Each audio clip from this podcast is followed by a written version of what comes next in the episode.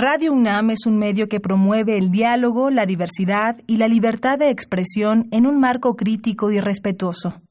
Los comentarios expresados a lo largo de su programación reflejan la opinión de quien los emite, mas no de la radiodifusora.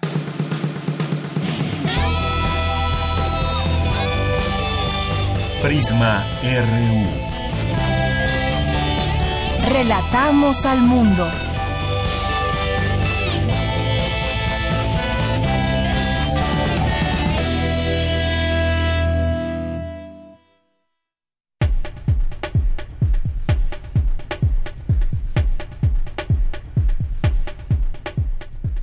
Muy buenas tardes, esto es Prisma RU en el 96.1 de FM y estamos llegando al fin de esta semana, este día 2 de agosto del año 2019 y juntos terminaremos esta semana si es que nos están escuchando a través de esta frecuencia y a través del 96.1 de FM, ya dijimos, y en www.radio.unam.mx. Yo soy Deyanira Morán y a nombre de todo el equipo les doy la bienvenida y ojalá que nos acompañen acompañe durante estas dos horas que dura el programa, de una a tres. Hoy vamos a platicar y quizás muchos de ustedes ya lo vieron y vayan a festejar al rato ya que terminen de trabajar o de sus actividades cotidianas. Hoy es el Día Internacional de la Cerveza.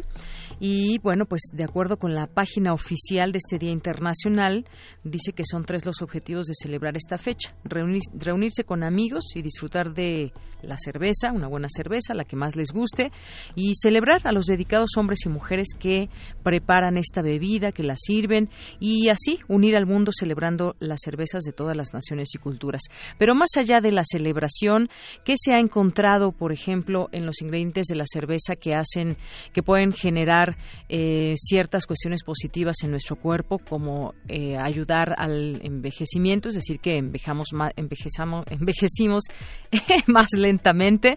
Y bueno, oh, más lentamente y también, por ejemplo, vamos a platicar con la doctora Ivette Caldela Sánchez, que ella obtuvo un premio de salud y cerveza que otorga el, el Consejo de Investigación sobre Salud y Cerveza AC, que aunque no lo crean, existe este consejo, Consejo de Investigación sobre Salud y Cerveza AC, y realiza un proyecto para comprobar, por ejemplo, si el lúpulo utilizado en la fabricación de la cerveza podría disminuir los síntomas del climaterio. Eso, entre otras cosas que puede ser benéfico el consumo de la cerveza. Claro que tiene que ser con medida y ya lo platicaremos más adelante con ella. Vamos a tener también eh, en el Observatorio Ciudadano de Coyoacán, además de Guillermo Zamora, periodista que todos los viernes nos acompaña, a Héctor Ortega, que por cierto ya llegó desde muy temprano, está aquí, actor y director teatral, y nos hablará acerca de la cultura en el gobierno de Andrés Manuel López Obrador. Si tienen preguntas, dudas, reclamos, lo que quieran, márquenos al 5536 4339 o envíenos un, un Twitter en arroba prisma.ru o en Facebook Prisma RU. Ahí también estamos atentos y pendientes a sus mensajes.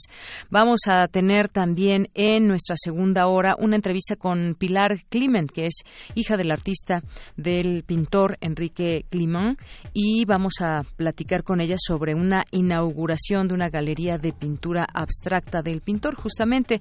Así que a ella la tendremos en nuestra segunda hora. Vamos a tener también información cultural, nacional e internacional, y eh, también tendremos los deportes con, Moisés González, que le ha ido bien a los mexicanos en los Juegos Panamericanos. Ya nos contará el recuento, el recuento de las buenas noticias para los mexicanos. Tendremos también Refractario RU. Hoy vamos a platicar de los temas que fueron noticia a lo largo de esta semana, eh, como la llamada Ley Garrote, el crecimiento económico en México, el combate a la corrupción. Y cerraremos con Melomanía RU con Dulce Wet, que nos acompañará aquí como todos los viernes en este espacio. No se lo pierdan. Aquí, desde aquí, relatamos al mundo. Relatamos al mundo. Relatamos al mundo.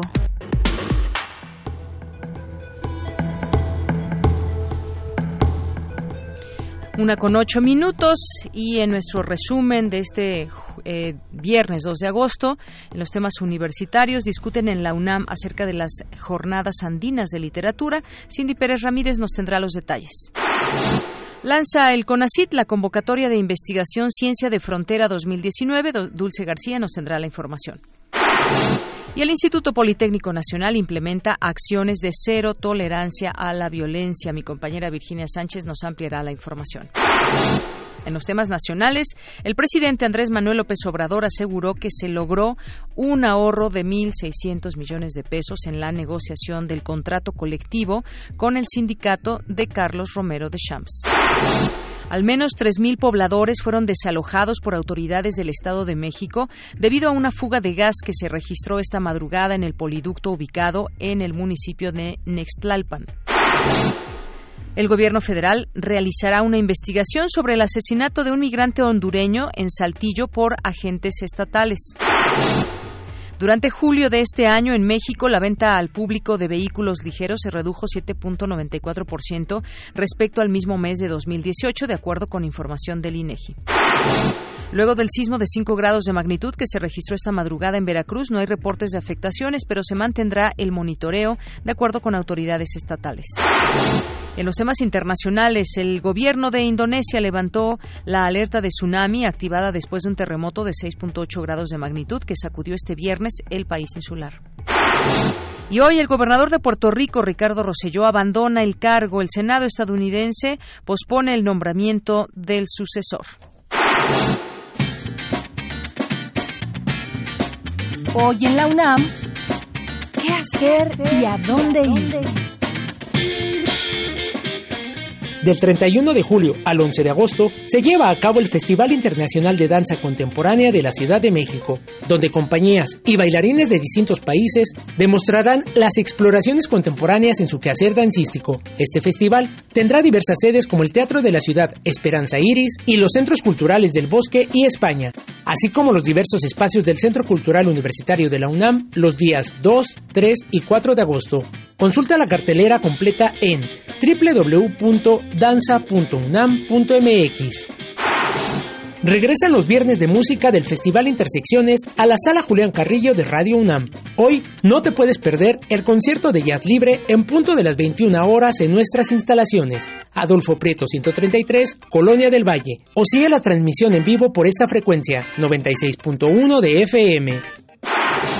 Hoy no te puedes perder una emisión más de Simbiosis, programa periodístico que junta a la ciencia con la problemática social en busca de soluciones. Un multipremiado equipo de comunicadores de la ciencia de la UNAM realizan reportajes sobre los temas importantes de una forma didáctica para su total comprensión.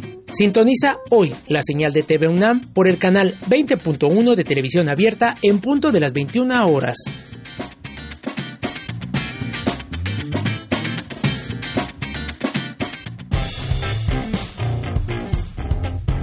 Campus RU. Una de la tarde con 11 minutos. En nuestro campus universitario hoy iniciaremos con la información de mi compañera Cindy Pérez que nos habla sobre lo que se discutió en la UNAM acerca de las jornadas andinas de literatura. Adelante, Cindy. Deyanira, muy buenas tardes, es un gusto saludarte. En el marco del coloquio interno del Centro de Investigaciones Interdisciplinarias en Ciencias y Humanidades de la UNAM 2019 Redes y Entramados de Investigación 3, Albino Chacón, coordinador de Jaya, Jornadas Andinas de Literatura Latinoamericana, Costa Rica, habló de estas como una oportunidad de volcarse hacia literaturas no canónicas y a las artes producidas por diversos sujetos de la pluralidad de los países. Y un poco como lo decía nuestro maestro e inspirador Antonio Cornejo Polar, de nuestros países en su totalidad contradictoria. No vamos a, a, cuando hablamos de Latinoamérica, a veces creemos que estamos hablando de algo muy uniforme, en lo que todos estamos de acuerdo, y como sabemos muy bien, es una, es una denominación que recubre muchas muchas cosas en común, pero al mismo tiempo muchas contradicciones. Y me parece que ese término de totalidad contradictoria, Haya lo ha asumido. Haya eh, constituye eh, una ocasión para presentar, pensar, discutir, interpretar, hablar de las literaturas, las culturas eh, y las artes latinoamericanas, así, y lo hablamos así eh, en plural. Hasta ahora suma dos regiones, ha, sumado dos regiones, desde sus orígenes, ahora entonces, eh, em, que no habían tenido en su inicio una gran presencia, y estamos hablando de Centroamérica y ahora México. Deyanira Las Jaya fueron fundadas en La Paz, Bolivia en 1993 y cabe señalar que el próximo año se llevarán a cabo en nuestro país como una forma de diálogo y generación de conocimiento porque la intención manifiesta es eh, articular más estrechamente las diversas regiones latinoamericanas, aunque siempre ha habido una participación mexicana en nuestros encuentros por medio de, ponentes, de compañeros que llegan y participan, nos faltaba México con todo lo que significa México para el contexto latinoamericano como país organizador de una Jaya. Creo que el, Caribe ha estado bastante alejado de Jaya y es algo en lo que tenemos que pensar a futuro. Jaya busca crear los vínculos que nos permitan superar las fronteras frecuentemente artificiales que plantearon durante muchos años las historias nacionales de la literatura. Deyanira, hasta aquí el reporte de estas jornadas andinas. Muy buenas tardes. Gracias, Indy. Muy buenas tardes. Vamos ahora con Dulce García. Lanzan la convocatoria de Ciencia de Frontera 2019. El objetivo es apoyar a la comunidad científica con recursos financieros. Cuéntanos, Dulce, adelante. Deyanira, muy buenas tardes. A ti el auditorio de Prisma RU. El Consejo Nacional de Ciencia y Tecnología presentó la convocatoria de Ciencia Frontera 2019 e informó que el proceso de ciencia básica no saldrá este año porque habrá reducción de convocatorias. Según lo informó Luz María del Carmen Calvo Irabien, encargada del despacho de la Dirección de Investigación Científica Básica, descartó que se trate de eliminar apoyo a proyectos y dijo que más bien se busca que estos pudieran ser colaborativos. Cuando hicimos un diagnóstico de las propuestas que se reciben a lo largo de la historia de la convocatoria de ciencia básica, nos sorprendió bastante que únicamente el 10% de las propuestas eran propuestas de grupo. Entre el 80 y el 90% de las propuestas eran propuestas eh, de investigación de tipo individual. Nos percatamos de que cerca del 30% de los proyectos que se han venido apoyando en la convocatoria de ciencia básica se concentran en la Ciudad de México.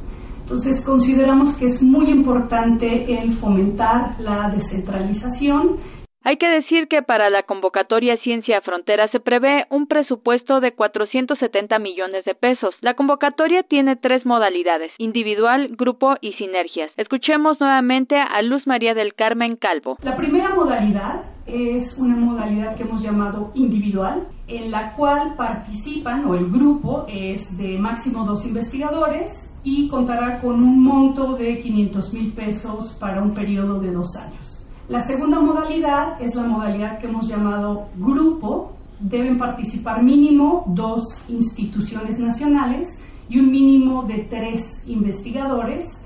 El monto que tendrá otorgado esta modalidad será de hasta 4.500.000 pesos con una duración de tres años. Y la última modalidad es una modalidad que, hemos denominado sinergias, que eh, el objetivo primordial es favorecer la colaboración. El mínimo de instituciones nacionales es de 4 y el número eh, mínimo de investigadores es de 10. En este caso el monto es de 30 millones de pesos y la duración es de 3 años. De Yanira Auditorio de Prisma RU se explicó que la reducción no implica anular, sino consolidar, es decir, que un campo temático con un tipo de apoyo específico se articule con otro para potenciarlos. La convocatoria puede ser ya consultada en el sitio web del CONACIT. Hasta aquí el reporte. Muy buenas tardes. Gracias, Dulce. Muy buenas tardes. Es la una con 16 minutos y vamos ahora a escuchar la cantera universitaria que todos los viernes nos prepara nuestra compañera Virginia Sánchez. En esta ocasión nos presenta a Itzel Paniagua Castro del CCH Oriente. Vamos a conocerla. Adelante. Cantera RU.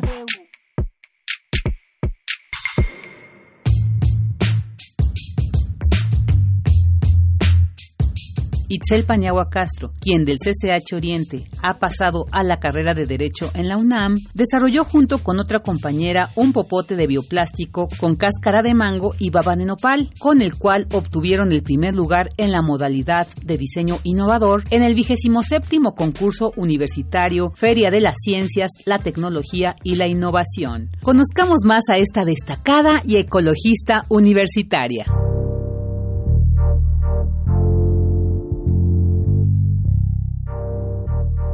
Mi nombre es Itzel Paniagua Castro. Nací el 3 de mayo del 2000 y nací en la Ciudad de México. Tengo un hermano y soy la más pequeña. Cuando era niña siempre me, me, había gustado jugar a las escondidillas, atrapadas, algo que esté en constante movimiento. Sí me gustaba jugar a las muñecas, pero mis cosas preferidas era como jugar con la pelota, o sea, correr. Tenía que hacer como una actividad más física porque no me gustaba estar como quieta durante mucho tiempo. Pues seguí el ejemplo de mi hermano para meterme a la UNAM, ya que es la la, escuela número uno en México y te da demasiadas oportunidades. Entonces decidí meterme a, la UNAM porque te brinda muchos privilegios. Eh, llegamos a este proyecto porque la profesora nos, nos dijo que teníamos que hacer un proyecto de, bueno, un producto, pero pues nos dio a elegir el producto que nosotros quisiéramos. Entonces nosotros decidimos hacer una pasta de dientes pero después, o sea, cumplimos con el trabajo que nos pidió y después la profesora también nos comentó que podíamos continuar con el proyecto pero más a fondo, pero mi compañera Londra y yo decidimos hacer algo diferente, ya que pues la pasta de dientes es algo que pues ya está hecho, ya ya está la fórmula, ya está todo. Entonces nos, bueno, decidimos hacer eso porque nos interesaba mucho lo del medio ambiente y queremos mejorarlo, o sea, queríamos hacer algo también por los demás. Entonces decidimos hacer este bioplástico. Podemos darle diferentes usos. En este caso nosotros lo ocupamos para hacer un popote, pero pues también se le puede dar el uso para hacer bolsas de plástico o desechables u otras cosas. Pues es algo que no nos lo esperábamos porque sí creíamos que nuestro proyecto era bueno, pero no pensamos que fuera a tener como tanto impacto, o sea, en la sociedad y sobre todo en este caso pues fue en el jurado, porque pues ellos son los que tomaron esta decisión. Y cuando nos dijeron que fuimos las ganadoras, pues no nos lo esperábamos, o sea, la verdad nos quedamos así como que en shock. Y pues estamos muy felices de que se llevó todo o sea, todo fue muy rápido. Entonces, primero con esta Feria de las Ciencias, pues la verdad nos sentimos como muy orgullosas y pensamos que yo solamente había quedado como que habíamos sido las ganadoras de la feria y ya, pero no, o sea, después nos llamaron para hacernos el premio especial y la Coordinación de Innovación y Desarrollo nos está apoyando para después patentarlo. Bueno, estamos en proceso de, de la patente. Me gusta mucho hacer deporte. En ocasiones voy al gimnasio y casi siempre, bueno, cada vez que tengo tiempo libre, me gusta mucho practicar karate. Ya desde pequeña me ha gustado, desde los 5 años lo practiqué y lo dejé un tiempo y me metí a bailar este hawaiano y taitiano. Y estuve también otros años ahí y después por la escuela pues ya no me daba tiempo de hacer pues alguna actividad. Y ahorita ya que estoy de vacaciones, regresé otra vez a, a karate. Y me gusta mucho salir con mis amigos a, a comer o ir a las fiestas también me gusta mucho. Pues realmente escucho de todo, o sea, comporto ciertos gustos con mi papá, mis papás, pero pues también me gusta pop, eh, reggaetón, balada y todo ese tipo. Realmente escucho de todo.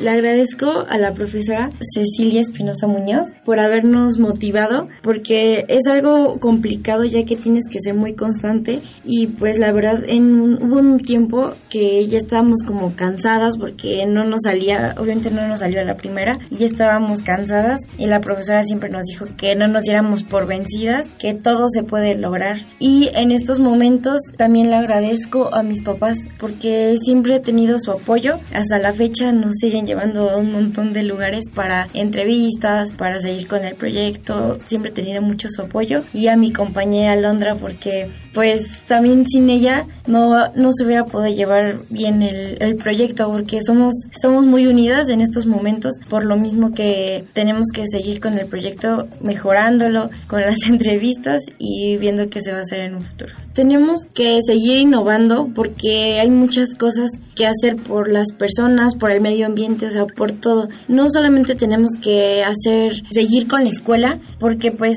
este proyecto fue aparte de la escuela, o sea, fue algo extra. Entonces podemos, realmente todos podemos destacar en diferentes cosas puede ser en la ciencia, en la tecnología, en el deporte. Entonces ya nosotros decidimos cuáles son nuestras preferencias y qué se nos hace más, más sencillo, qué nos gusta más y todos podemos destacar en algo. Entonces tenemos que seguir en busca de lo que realmente nos gusta.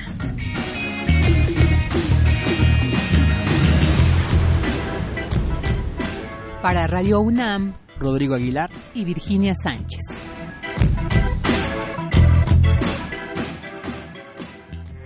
Porque tu opinión es importante, síguenos en nuestras redes sociales, en Facebook como Prisma RU y en Twitter como arroba PrismaRU. Queremos escuchar tu voz. Nuestro teléfono en cabina es 55 36 43 39. La danza de la paloma hacia el furor. Observatorio Ciudadano de Coyoacán. En medio de los desastres de la nación. Estamos ya en el Observatorio Ciudadano de Coyoacán. Muchas gracias por seguir con nosotros. Y estamos como todos los viernes, Guillermo Zamora, periodista, y yo aquí acompañándoles. ¿Cómo estás, Guillermo? Gracias, eh, Deyanira. Muy a gusto, como siempre, en Radio UNAM. Y hoy invitaste a Héctor Ortega, que es actor, escritor y director teatral eh, de cine, de televisión, es maestro. Por la película Cuartelazo sobre los asesinatos del presidente Madero y Belisario Domínguez recibió la medalla de oro de la Sociedad de Escritores de México, donde actuó también como protagonista. Eh, fue declarado en su gira por Centro y Sudamérica con la muerte accidental de un anarquista de Darío Fo, que fue premio Nobel, como uno de los mejores actores de América Latina. Eh, también fue secretario general del Sindicato de la Producción Cinematográfica y fundador del Sindicato de Actores Independientes, el SAI, y también ha sido ganador de numerosos premios como autor, actor y director de más de 20 obras de cine, de teatro y televisión. Héctor, bienvenido, gracias por estar con nosotros. Muy amables, muchas gracias a tus órdenes de Yanira. Pues Héctor, Guillermo, platiquemos de los planes para el sector cultural de la cuarta transformación, que pues hay también como en otras, como en otras áreas, mucha expectativa también. ¿Y cuál debería ser lo idóneo en el tema de cultura? ¿Qué opinas de esto, Ah, Héctor? Yo creo que es un tema muy difícil. Sí, muy seguro. difícil porque la verdad eh, no estamos muy claros de qué cosa es eso de la cultura. Yo traté de escribir un artículo que se llamaba ¿Qué diablos es la cultura? Porque cada quien tiene su versión y la gente cree que, que, que cultura es todo.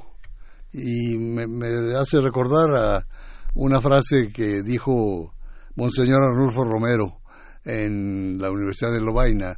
Dijo, refiriéndose a los católicos, dijo, eh, la gente piensa que, que, mm, que la, la, la religión eh, tiene que ser para todos y que deben ser todos, pero digo, digo que no, no siempre, no siempre es, es de todos, ¿no? Claro, sobre Sí. todo cuando estamos pensando en cuáles deben ser esos programas idóneos, cómo llevar la cultura entendida como se vaya a entender y generar un acercamiento también con eh, la sociedad mexicana. Bueno, lo terrible es que vivimos en una sociedad competitiva, ¿no? El principal eh, monstruo que tenemos encima es el fútbol y la televisión. Entonces, tenemos que quitarnos eso. Pero ¿cómo quitarnos tantos años de... Que no es que sea malo el fútbol, por ejemplo, pero No es malo, pero es nada más de los cosas. ricos. ¿Sí? un negocio. Es un negociote. Yo creo que el deporte no es un negocio. Yo digo, ¿qué gana el pueblo? ¿Qué ganan los niños? Con, con, con todo, todo lo que se gana eh, con, con el fútbol. Afortunadamente ahora ya las mujeres han dado el paso adelante, lo cual me parece magnífico, porque además han demostrado que tienen una gran capacidad y a, mí- a mí se me emociona mucho que haya un equipo equipos de mujeres tan tan capaces. Sí. Héctor, entonces, eh, ¿qué es la cultura para ti? Es que todo el mundo dice que la cultura es todo. Sí, la ¿no? rumba también es cultura, ¿no? Dicen todo, todo es. Sí, pero tu concepción, ¿cuál es? No, mi concepción es bastante complicada, ¿no? Es, oye, ¿qué, ¿de qué se trata? Pues es bastante complicadito. Es muy difícil decir qué es la cultura.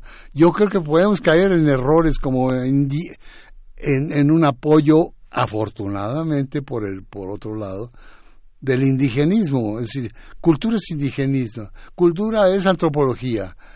y no, no es cierto. Cultura, la, leer es cultura. Y yo creo que no. Yo creo que, que la cultura, la lectura, no nada más la lectura es cultura. Yo creo que tendríamos que tener mm, cine, teatro, radio, televisión, eh, pintura, escultura, literatura, arquitectura, música, para los niños desde las escuelas. En Japón les enseñan a tocar la flauta Yamaha, ¿no? Desde niños, desde chiquititos en las escuelas. Nosotros no tenemos una formación de ese tipo. Los niños están muy abandonados. De repente sale ahí una que otra orquestita muy encantadora de niños indígenas, porque también este, corremos el peligro de, del indigenismo, como está de moda, como tenemos a Yalitza en, la película, ya todo el mundo se desborda y se la quieren comer, y me parece, me parece que qué bueno, me parece maravilloso que ya los zapatistas desde hace rato se dieron cuenta de que, de que había que fijarse en, en los indígenas. pero, es tiene entonces muchas facetas la, la cultura, pero ¿cómo, Totalmente. ¿cómo, ¿cómo, la vemos desde la Cuarta Transformación? Hubo apenas hace unos días una, una reunión ahí en la, en la UAM, hubo varios personas ligadas a la cultura que discutían estos temas y discutían también, por ejemplo, cuál puede ser un presupuesto idóneo, cuáles son esos programas, qué queremos llevarle a la gente en sus distintas eh, comunidades, cómo entendemos este concepto desde ese punto de vista de la cuarta transformación. Yo creo que nosotros deberíamos ir a averiguar qué es lo que quieren y de qué se trata, pero sí evidentemente que se requiere una orientación yo recuerdo que los grandes libros que he leído, por ejemplo, Moby Dick, por ejemplo, de Herman Melville, eh, leí leí un antecedente para para poder leer el libro y me, me fue muy grato me fue muy me fue muy ilustrativo fantástico. Entonces yo creo que que no basta con con darle a la gente la cultura como maíz para los pollitos ¿no? De tirarles desde arribita, sino averiguar qué es lo que quieren y junto con ellos estructurar temáticas y, intereses, ¿no? Porque también por otro lado hay gurús de la cultura que, que marcan la, el, la línea y pues había que preguntar. Y de acuerdo a la pregunta de, de Yanira que te hizo, eh, ¿cuál, eh, ¿Cómo se está manejando en estos momentos la, la Secretaría de Cultura? Muy difícil para ella, muy difícil porque no tenemos antecedentes. No tenemos más que el FONCA eh, y todas estas cosas del, de, que, que, por cierto han hecho su mejor esfuerzo y han, han hecho cosas muy importantes y han, han apoyado Jesús dice que había que destruirlas y quitar, quitarlos el dinero, el dinero que se le da a ese tipo de cultura. Yo no estoy de acuerdo, pero tampoco hay una estructuración mm, también como maíz para los pollitos. ¿Quién se los da? ¿Quién dice que sí, que no? No tenemos grandes figuras de la cultura como, como por fortuna mm, teníamos a, a Carlos Monsiváis o a Elena Poniatowska y estos gurús de la cultura, efectivamente, que nos dan una orientación correcta. Yo creo que no lo tenemos. Y esta Alejandra tampoco hace grandes esfuerzos, pero mucho se va, no solamente ella, todo su equipo y, otras gentes de la cultura se van por el lado del folclore tenemos una influencia enorme de la, de la actitud de Televisa y los charros y las chinas y, y las este y los mariachis, ¿no? Todavía los mariachis siguen siendo mi padre fue charro y yo lo admiro muchísimo, lo admiraba y me parece que, que es muy importante que exista la charrería, pero es es una ¿qué diría? Es es algo no es básico por más que digan, no es cierto. No hay indígenas charros, no es cierto. por todo esto que nos estás diciendo, entonces hay que, digamos, acercarse a las distintas comunidades, acercarse, digo, quizás puede haber alguna variación desde tu punto de vista, lo que necesitan en el norte, en el sur, en una comunidad alejada de lo urbano, es decir, como que hay estas distintas facetas a través de las cuales puede llegar la cultura. Es así. Y que ellos nos lo digan, ¿no? Ajá. Que ellos nos digan y que nos enseñen que los valores que tienen, que hay gente con muchísimo valor, sobre todo en la música, etcétera. Pero yo, yo, yo, por ejemplo, tuve una oportunidad de, de estar en Tlaxcala, en los pueblos de Tlaxcala, porque me interesaba participar de la cultura en Tlaxcala. Entonces, y me encuentro con la sorpresa que, que los jóvenes no conocían a Cantinflas en el cine, no lo habían visto nunca. Entonces digo, ¿qué pasa? ¿Qué pasa? Y había las casitas de la cultura, eran casitas mm, eh, sin techo y no había maestros, ni, es decir, estaba realmente muy abandonado. Y a veces pensar, por ejemplo, lo que sucede en otros lugares. Hablabas de Tlaxcala. En Chiapas, por ejemplo, no sé si todavía, pero hasta hace unos años todavía les daban clase de marimba, por ejemplo, en muchas de las comunidades. A eso quizás te, te refieres. No así en otras partes de la República, en otros estados. Sabemos que pues los grandes marimberos han salido de Chiapas, justamente. Ah, sí, sí, sí, sí, sí.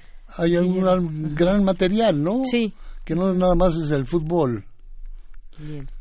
Eh, Héctor, eh, dentro del aspecto cultural, eh, dentro de tu tema, que es el teatro fundamentalmente, ¿cómo has visto algún, algunos cambios positivos con el gobierno de Andrés Manuel López Obrador? Pues yo creo que lo que pasa es que hay mucho interés. El, hecho de que haya tomado aquí en el Distrito Federal eh, abierto Chapultepec y Los Pinos para actividades culturales, pero ¿a dónde vamos? ¿Quién nos va a decir por dónde? Eh, sí se, ha reunido con gentes muy importantes como, como, perdón, perdón, se me va su nombre porque como lo conozco desde muy joven, lo conozco como el pájaro, que es, es, es, una de las gentes escultores más más famosos y más importantes de nuestro país.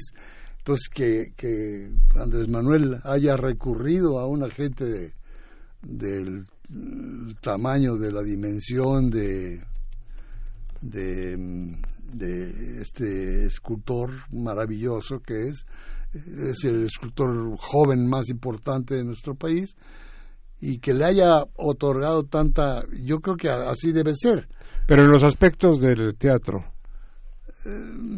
mira, de teatro yo creo que, que no hay un fuerte desarrollo. La iniciativa privada, mm, por ejemplo, el, que paga manda, ¿no?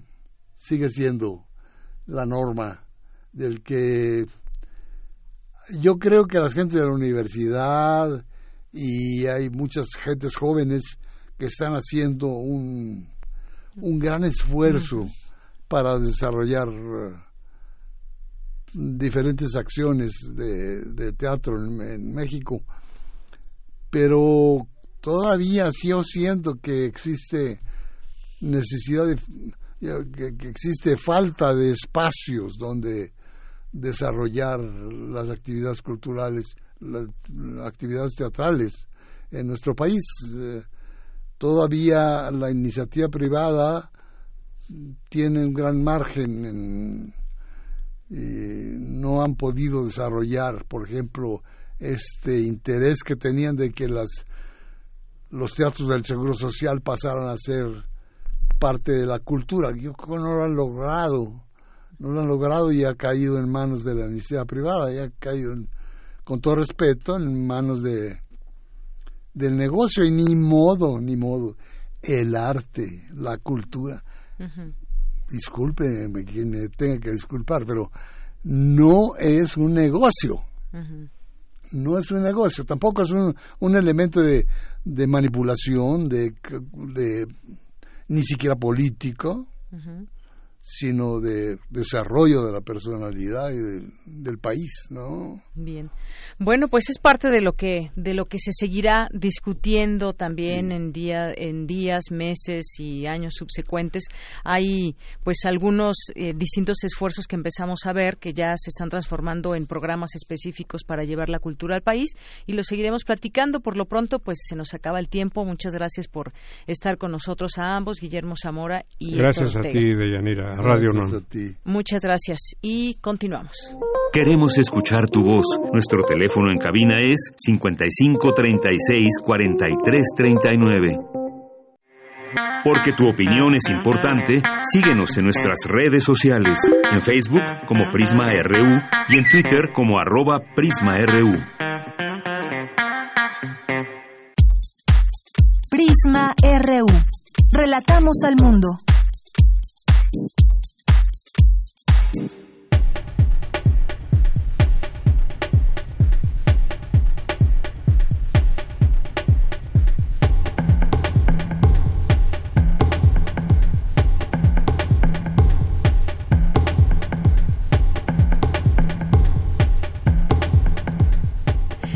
Una de la tarde con 39 minutos y bueno, seguimos platicando. Ahora vamos a hablar de eh, el Día Mundial de la Cerveza, pero vamos a platicar sobre todo también lo que se ha encontrado desde el tema médico también, que es interesante. Para ello ya está en la línea telefónica la doctora Ivette Caldela Sánchez del Instituto de Investigaciones Biomédicas de la UNAM, que obtuvo el premio Salud y Cerveza que otorga el Consejo de Investigación sobre Salud y Cerveza AC y realiza un proyecto para comprobar si el lúpulo utilizado en la fabricación de la cerveza podría disminuir los síntomas del climaterio. ¿Qué tal, doctora? Bienvenida, muy buenas tardes. ¿Qué tal, Deyanina? Buenas tardes a ti y a tu auditorio. Pues hoy que es el Día Internacional de la Cerveza, eh, doctora, que se celebra el primer fin de semana, todos los primeros fines de semana de agosto, pues creo que viene bien a colación hablar de esta bebida, pero también de lo que se ha descubierto en el tema médico. Me gustaría que nos platicara sobre esta relación entre el lúpulo que se utiliza en la fabricación de la cerveza y, eh, por ejemplo, los síntomas del climaterio en las mujeres. Claro que sí. Mira, pues el lúpulo es esta planta trepadora, es una cannabinácea eh, originaria de Europa y se utiliza, es uno de los componentes principales de la cerveza. Es la que le da este aroma característico y este sabor amarguito muy agradable que tiene la cerveza. También es utilizada en otras industrias para saborizante de alimentos, agente conservador, hasta para productos este, faciales. Lo interesante del lúpulo es que tiene muchas propiedades. Una de ellas, por ejemplo, que es sedativa y antiespasmódica. Entonces se utiliza mucho para el tratamiento de insomnio y de ansiedad. También tiene muchos antioxidantes como el xantunmol y eso pues disminuye el estrés oxidativo celular, por lo tanto funciona diríamos en cierta medida como un eh, una molécula antienvejecimiento. Tiene también eh, antiinflamatorios, también tiene actividad antimicrobiana, también favorecen la el, son un estimulante digestivo, etcétera. Pero en lo que se refiere a climaterio, tiene el, el lúpulo tiene un alto contenido de isoflavonas. En particular, tiene uno que es el 8 naringenina, sí. que eh, tiene una acción eh, específica sobre los eh, receptores de estrógenos alfa y beta. Entonces, se sugiere que tiene una, una potencia hasta 100 veces mayor que las isoflavonas que se obtienen de la soya. Hay algunos estudios que indican que el consumo de lúpulo puede, una sola dosis, por ejemplo, puede mejorar los niveles de hormonas femeninas, como la hormona luteinizante y folículo estimulante.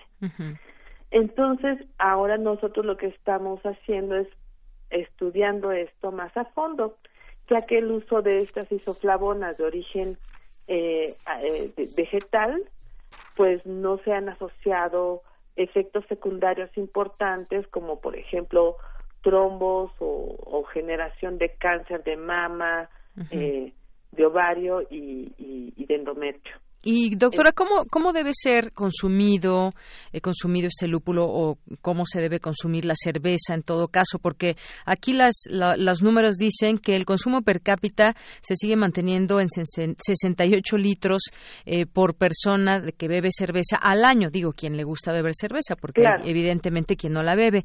Pero ¿cómo tiene que ser este, este consumo, doctora?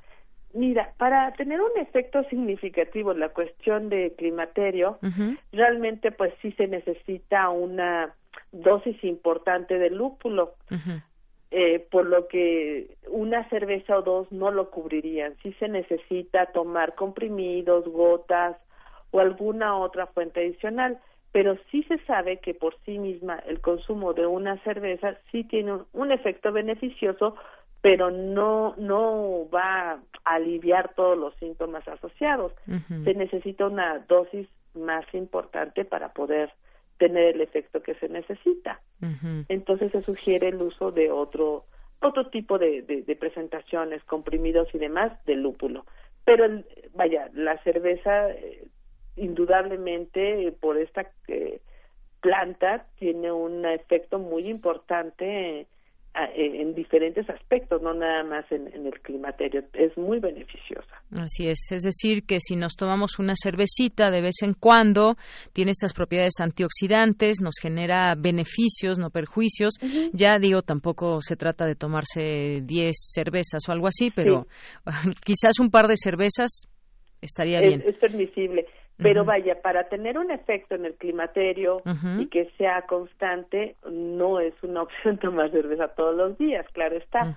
Se tienen que buscar otras presentaciones de lúpulo para poder tener este beneficio sin tener un problema después de alcoholismo claro, o algo parecido. Efectivamente, debe ser, eh, puede uno acudir quizás al doctor para para tener esta esta posibilidad. Por ejemplo usted que ha hecho estos estudios y que además pues ha estado ahí en el en el Consejo de Investigación sobre Salud y Cerveza se puede digamos por ejemplo acudir al consejo cómo se puede eh, digamos personalizar un tratamiento con lúpulo con cerveza Mira, de hecho ahorita nosotros tenemos un protocolo que estamos desarrollando aquí en el Instituto de Investigaciones Biomédicas y de hecho estamos invitando a señoras entre 45 y 55 años de edad a participar en este protocolo, en el que vamos a probar los beneficios del, lúpulo en diferentes aspectos, que van desde las cuestiones vasomotoras, que es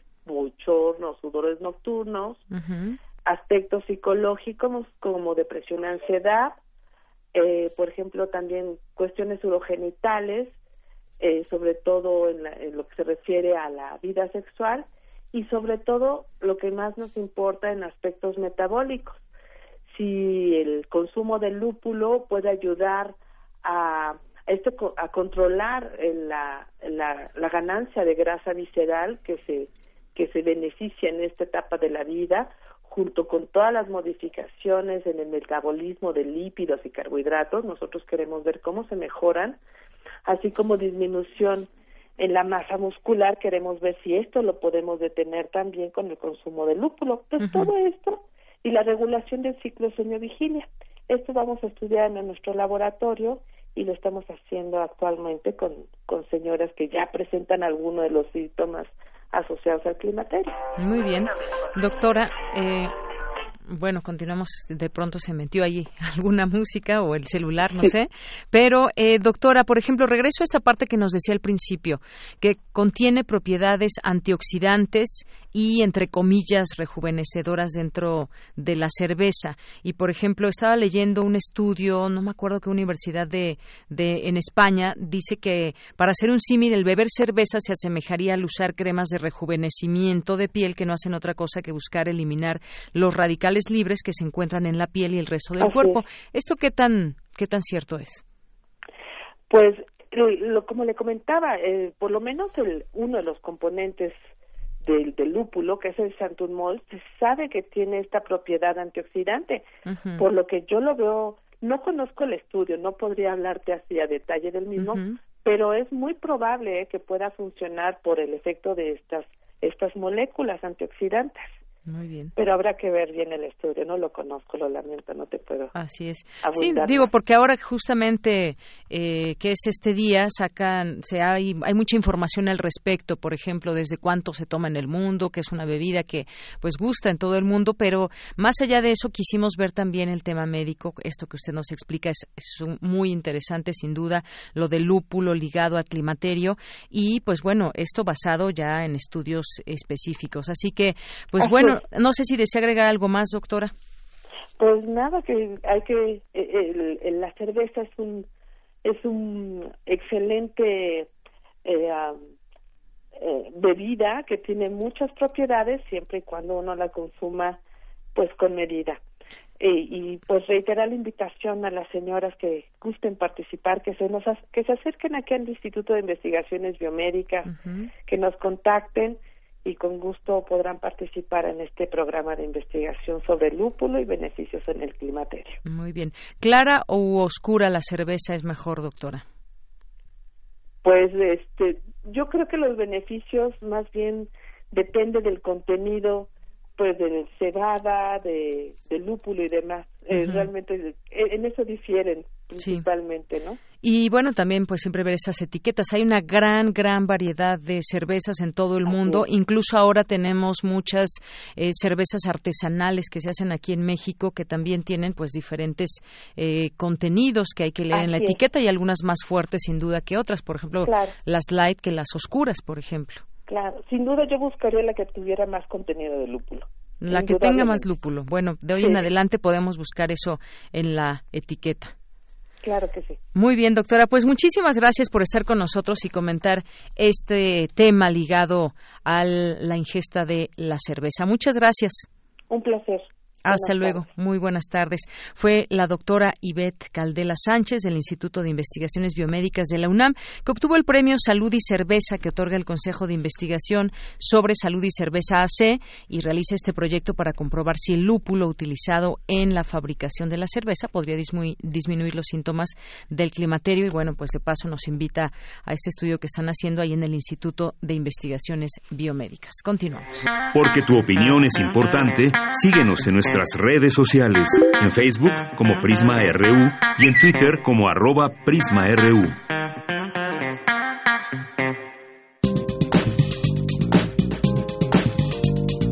Cultura RU.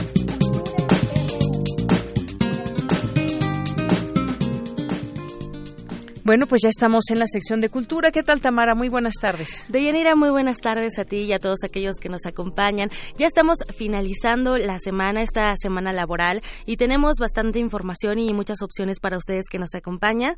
Entrando con la información, bueno, les cuento que ayer inició el ciclo Teatro por la Dignidad. Cultura UNAM, la Dirección de Teatro y la Cátedra Mandela abren las puertas del Foro Sor Juana Inés de la Cruz para presentar este ciclo teatral de la mano del colectivo Teatro por la Dignidad, un movimiento creado por dramaturgos, actores y también directores escénicos que comenzó desde el 2017 a reflexionar sobre las políticas migratorias de Donald Trump. Ya hemos hablado mucho de esas políticas migratorias en este, eh, bueno, en todo este espacio informativo de Yanira. Y bueno, la temporada inició ayer, 1 de agosto, y finaliza el 22 de septiembre. La obra inaugural del ciclo es No Volveré, de Estela Leñero, que estará en temporada hasta el 11 de agosto para seguir con La Vieja Rabiosa del Norte de Antonio Zúñiga, la cual estará en temporada del 15 al 25 de agosto. La tercera obra eh, que se presentará dentro de este ciclo eh, y que estará del 29 de agosto al 8 de septiembre es Esperamos al Gordo de Jaime Chabot y para finalizar se presentará Cremación de Juan Villoro. Esta obra se presentará del 12 al 22 de septiembre. Importante comentarles que paralelamente a este ciclo se llevarán a cabo diversas actividades, eh, mesas de reflexión en torno a lo que sucede eh, pues, eh, en este tema de la migración y también las situaciones que esto conlleva. Las funciones serán jueves y viernes a las 8 de la noche, sábados a las 7 y domingos a las 6 de la tarde en el Foro Sor Juana Inés de la Cruz del Centro Cultural Universitario de la UNAM. Boletos tienen un costo de 150 pesos con los respectivos descuentos a la comunidad universitaria y además de la promoción de los jueves de teatro a 30 pesos.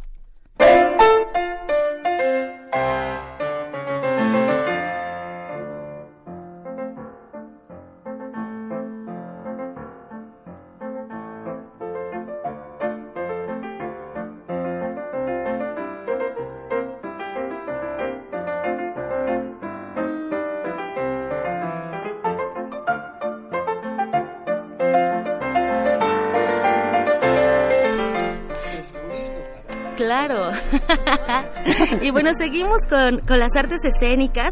En el marco de la reapertura del Foro 4, espacio alternativo, alternativo, ubicado dentro de las instalaciones del Centro Cultural Helénico, se está presentando Conversaciones con Satí. Y para contarnos de qué va esta puesta en escena, nos acompaña ya en cabina Marco Liramark. Él es productor de Conversaciones con Satí. Marco, bienvenido a este espacio. Te recibimos con música. Ah, sí, eso fue muy emocionante. Me, me encantó, ¿no? Porque además, déjame decirte, lo que venimos a promocionar ahora es precisamente un espectáculo con música. Así es. Básicamente. ¿Con música de quién? Ah, música de Satí. Así es. Eh, porque el espectáculo se llama Conversaciones con Satí, uh -huh. que es este compositor, este autor, eh, músico, uh, maravilloso. También que eh, tuvo que ver mucho con el teatro del absurdo. Así es, uh -huh. efectivamente. De hecho, él vivió muchísimas etapas. Así es. Eh, que to todo el, como dices, y este es francés uh -huh. y maravilloso personaje y entonces se presta mucho para crear a partir de él un espectáculo de humor donde hay una cantante de ópera uh -huh. que, que, canta fragmentos tanto de, de, óperas de Satie, que Satie también hizo óperas, claro. bueno, hizo de todo el, el señor. Entonces, eh, ella canta algunas óperas, también canta algunas otras cosas, pero todo es como parte de un juego, porque la idea es des desmitificar algunos géneros, como la ópera, en que de repente dices, bueno, vamos a ver ópera. ¡Uy! Que parece algo elitista, ¿no? Sí, También. exacto, y como, como que ah, ya te detienes, ¿no? Entonces aquí es un poquito el jugar a desmitificar eso, desmitificar también la danza a través también de una bailarina, que es otro de los personajes, y el tercer personaje, que es un clown músico, eh, que toca el acordeón y toca piezas de, de Eric Satie precisamente también. Excelente. Oye, Marco, antes de que entraras a cabina estábamos conversando eh, justo de, de, esta puesta en escena que se está presentando en el foro alternativo del Helénico, que bueno, apenas fue inaugurado hace algunos meses, reinaugurado. Así es, y esto es muy emocionante porque siempre el tener un nuevo espacio teatral en nuestra gran ciudad, pero tener un nuevo espacio donde de repente también desaparecen muchos espacios también teatrales, uh -huh. y lo cual es terrible para nuestra cultura y en específico para el teatro. Entonces da mucho gusto que tengamos un nuevo espacio y dentro de, de este conglomerado que es el Centro Cultural Helénico, que tiene su gran teatro de 400 butacas, tiene su gruta, eh, que fue ampliada hace poco también uh -huh. y ahora es de como de 120 lugares y este tiene su claustro, en, en, en fin, el, el, patio grande, la capilla uh -huh. y ahora a este partir foro. de estos semanas, digamos, uh -huh. es este nuevo espacio que le, momentáneamente Antonio Zúñiga, que es el director del, uh -huh. del Centro Cultural Helénico, le llamó eh, provisionalmente Foro 4, Espacio Alternativo, uh -huh. que es un espacio eh, pequeñito. Como íntimo. Para, íntimo, exacto, Ajá. muy íntimo, de unos 60 butacas y dedicado mucho hacia géneros como el cabaret, el, eh, la danza, curiosamente, a pesar de ser tan pequeño, Así es. tan pequeñito, pero también es la danza, el clown, la música, la danza, en fin, para todos estos géneros Ajá. se ha creado este espacio y es donde cabemos precisamente nosotros. Claro. Los domingos al mediodía, que lo cual es un horario pues muy particular, los domingos a las 12 del día, entrar con un espectáculo como este que sí es familiar, pero no es la clásica espectáculo para los niños en el que les contamos un cuento. Por supuesto. Este, pero sí es para niños. Pero es para niños. Es sí. para toda la familia es para en general. Toda la familia, pero de hecho lo estamos manejando desde los cuatro o cinco años, Uh -huh. porque la idea es un humor totalmente blanco, absolutamente, juegos casi de mímica. Eh, casi no hay un texto en realidad, todo es a través de la música de Eric Satie y juegos de, de, que hacen los, los tres actores. Oye, Marco, a mí me causa curiosidad, eh, ¿cómo surgió esta idea de mezclar estas tres eh, partes, ¿no? La danza, la ópera y el clown, y retomar la obra de Satie? ¿En, ah. ¿En qué momento surge? Ah, esto surge porque el, la productora de, de, esto se llama Proyecto Finisterra. Ajá. Lleva casi 20 años sí, trabajando en estos géneros, precisamente.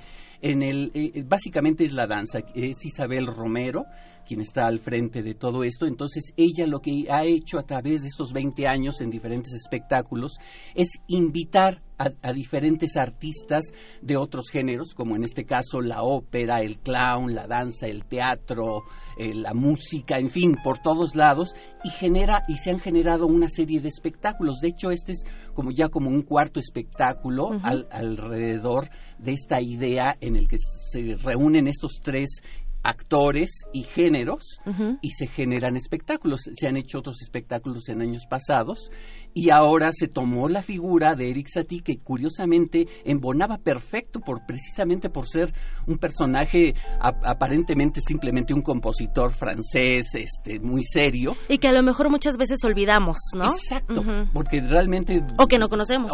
exacto entonces es también como un rescate es otra de las cosas entre el rescate y el jugar con todos estos elementos en un espectáculo para toda la familia. Oye y hasta cuándo tienen temporada para la gente que nos escucha y que diga, ya todavía los niños siguen de vacaciones, los quiero llevar al teatro, pero también van a conocer la ópera, van a conocer un poco de danza. ¿Hasta cuándo van a estar en temporada? Hasta el domingo 8 de septiembre, o sea, todos los domingos. Empezamos en, eh, a principios de julio y vamos hasta el 8 de septiembre, todos los domingos, aquí en este Foro 4, espacio alternativo del Centro Cultural Helénico. Muy bien. Está en Avenida Revolución 1500, Colonia Guadalupe, y muy, y muy cerquita, muy bien ubicado. ¿eh? Del metro y del metrobús. Exacto, del metro Barranca del Muerto y el metrobús Altavista. Así es, muy bien, pues ahí está la opción para la gente que nos acompaña. De Yanire, yo creo que es una también una buena opción para acercar a los niños a, las artes escénicas también. Por supuesto, ahí estaremos con los niños. Excelente. Eso me dará mucho gusto porque es precisamente la idea de que vayan también eh, los que acompañan a los, a los chicos, ya sean hermanos, primos, tíos, abuelos, y que también lo disfruten y que no nada más digan, bueno, vamos a llevar a los chicos y, a ver, me dormiré un rato. No, claro que sí. Aquí la idea es que disfruten. Vamos a compartir. Entonces, muchísimas gracias, Marco Liramark, por acompañarnos esta tarde y por platicarnos un poco de lo mucho que nos espera eh, cuando vayamos a ver conversaciones con Satia. Muchísimas gracias por acompañarnos. Vamos, muchas gracias a ustedes y a todos su auditorio. Muchísimas gracias y bueno, Deyanira, yo me despido y les deseo que tengan un excelente fin de semana, pero aún hay más. Claro que sí, eh, Tamara, gracias Marco. Vamos a hacer un corte y regresamos a la segunda hora de Prisma RU.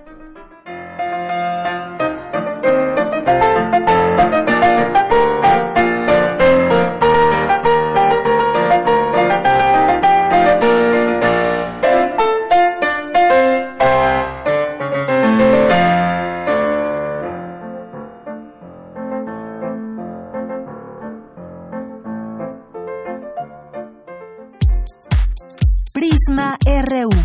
Relatamos al mundo.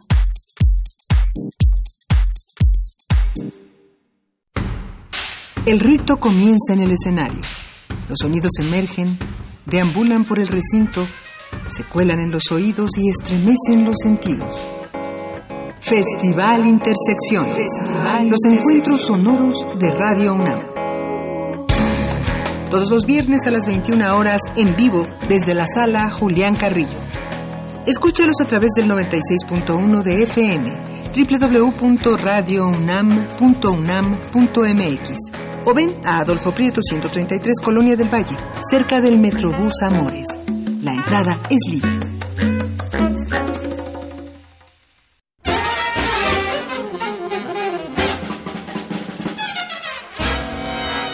Música de fuego y fragua, de cacerías, funerales, bailes y salas de concierto.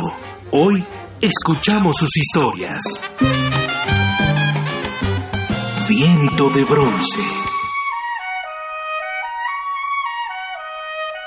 Un programa de Juan Arturo Brennan. Acompáñanos en un recorrido por todos los géneros y todos los estilos de la música de trompeta. De lunes a viernes a las 6.40 de la mañana o escucha la repetición a las 3 de la tarde. 96.1 de FM. Radio UNAM. Experiencia sonora.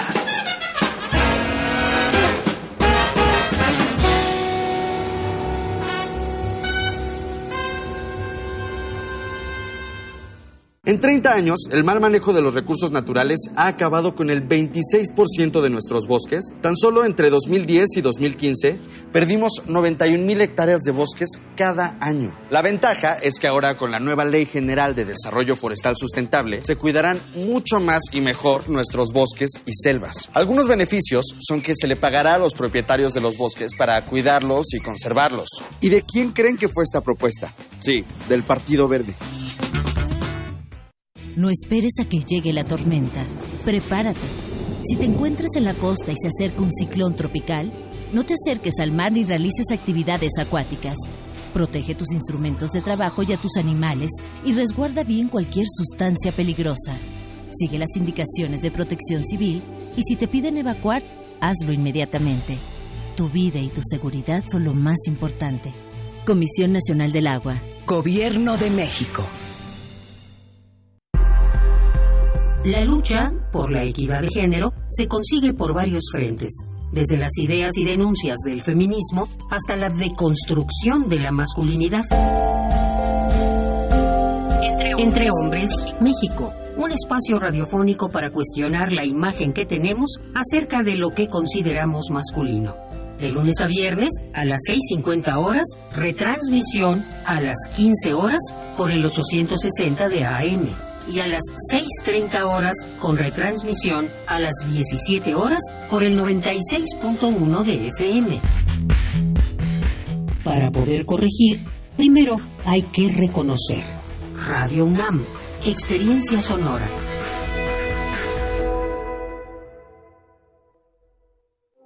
Queremos escuchar tu voz. Nuestro teléfono en cabina es 55 36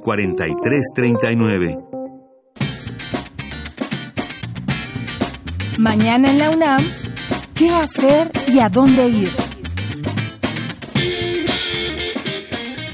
Como parte del ciclo de cine El lado oscuro del deporte, se proyectará El mayor fraude del ciclismo, documental que analiza el papel de la Agencia Antidoping de Estados Unidos en el ciclismo, quien ha detectado diversos casos de doping en reconocidos deportistas. Asista a la función mañana 3 de agosto a las 14 horas en el Museo de la Luz, ubicado en calle San Ildefonso número 43, Centro Histórico.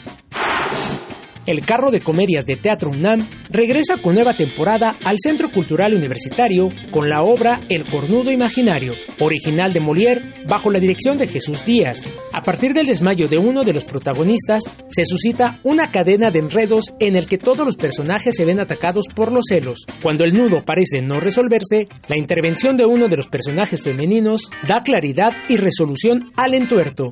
Disfruta de esta puesta en escena al aire libre que se presentará del 3 de agosto al 24 de noviembre todos los sábados y domingos en punto de las 11 horas en la explanada de la Espiga del Centro Cultural Universitario.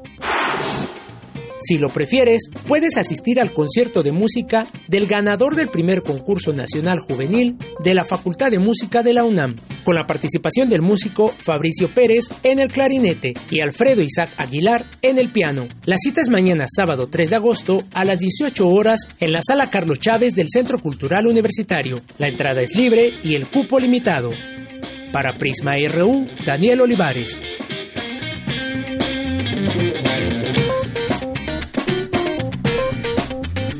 Continuamos, ya estamos en la segunda hora de Prisma RU, aquí en el 96.1 de FM y en www.radio.unam.mx. Qué gusto que nos escriban, les mandamos muchos saludos a todos ustedes. Recuerden que también la vía telefónica es una opción, 5536-4339, o a través de Twitter, que ahorita leemos sus mensajes, arroba Prisma RU y Prisma RU en Facebook. Dos con seis minutos. Y saludos a nuestros amigos de Radio Educación que también por ahí están presentes y están al lado de, nosotros prácticamente en el cuadrante. Eh, Guerrero también le mandamos saludos, el Zarco y Quetecuani, aunque apenas nos acaba de sintonizar, se perdió la entrevista de la cerveza y toda la cosa, pero bueno, está bien. Te mandamos saludos a la hora que nos sintonices. 18 minutos hace que nos sintoniza apenas. Eh, Ángel Cruz que nos dice, a ojo de buen cubero, ando como dos veces arriba del consumo per cápita de cerveza. No menos, nos dice Ángel.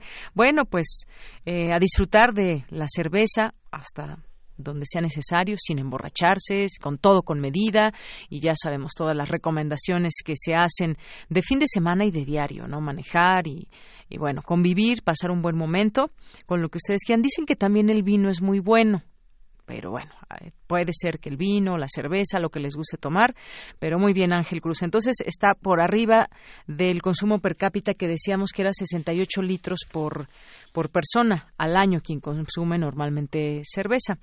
Eh, nos escribe también Abimael Hernández, le mandamos muchísimos saludos también, como siempre. José Luis León, escuchando con atención el tema salud y cerveza, espero no sean malas noticias, no, para nada. Al contrario, José Luis León, a tomar cerveza. Galán de Barrio nos dice, en Prisma RU, coincido con Héctor Ortega, uno de los males es el negocio del fútbol y la enajenación desmedida gracias a la televisión y los medios que hasta distorsionan los resultados. En suma, negocio y hablar de cultura, de su definición, es complejo. Muchas gracias Abel. Román Hernández García nos dice, Prisma RU, excelente tarde, como cada día, espero, esperando ya acompañarlos, que nos acompañemos mutuamente. Exacto, mutuamente, Román. Muchas gracias. Un abrazo para ti. Em, nos escribe también por aquí eh, Román Hernández García, Ángel Cruz, ya decíamos también que está aquí en primera fila mandando saludos, saludos a todo el equipo y aquí con este GIF del Chavo del Ocho. Muchas gracias. Eh, Ángel Galán de Barrio también nos dice, va a ser muy interesante el programa. Yo prácticamente no bebo, pero una cerveza en Coyoacán no está mal, solo, para, eh, solo una para disfrutar el momento y ya. Bueno, pues sí, la, la medida o las, las, el número de cervezas ya depende de cada quien, pero bueno, pues sí, una se antoja en Coyoacán y más con el día de hoy que se ve que hace bastante calorcito. Bien, eh, el IUNAM, también a nuestros amigos del IUNAM les mandamos saludos, a Gerard H., a Yuku Ita, a César Soto, a Rufina, a Steph Cervalar y Oscar, a Eli, a Verónica Ortiz Herrera, Gustavo Fuerte, Peco Bebé, Gerardo Contreras también. Muchas gracias a todos ustedes que están ahí presentes, Mónica, Isabel Cortés, Adi Palomino y Alberto.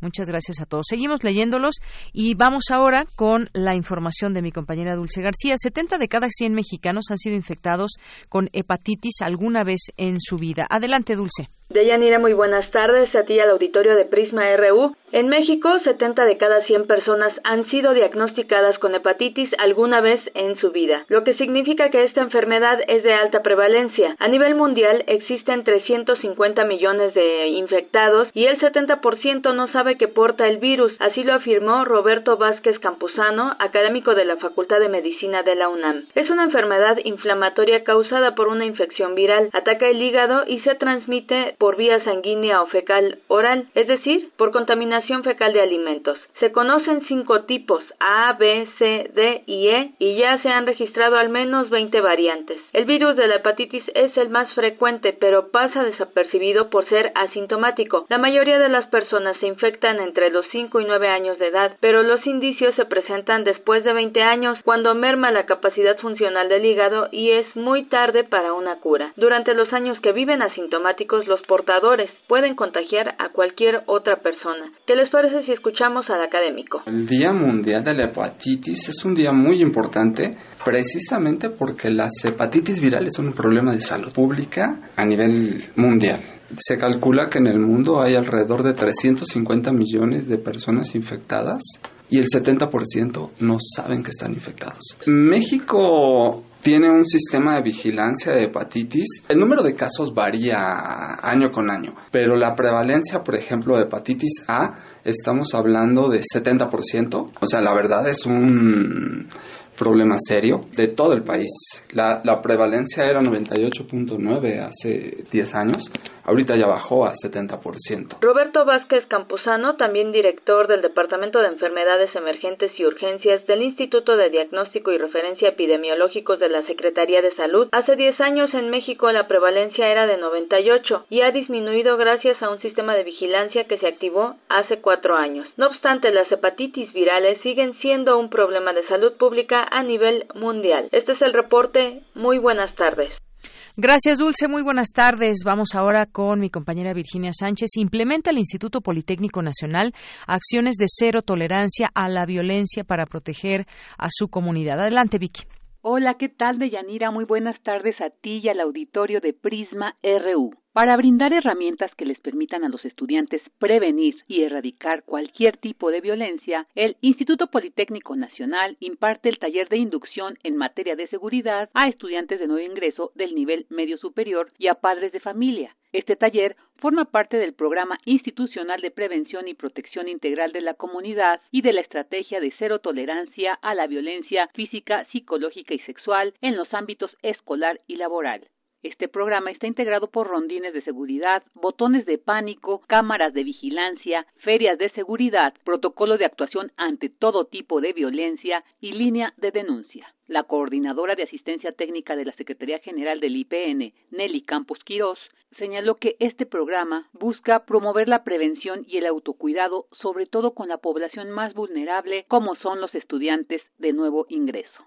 Para nosotros ha sido esta semana muy importante, ya que recibimos a una gran cantidad de alumnos de nuevo ingreso y precisamente como es nuestra, nuestra población en ese momento consideramos más vulnerable, a partir del día 29 de julio al 5 de agosto implementamos nuestra, nuestra campaña de prevención precisamente a nuestros chicos de nuevo ingreso, ya que fluctúa su edad entre los 14 y 16 años.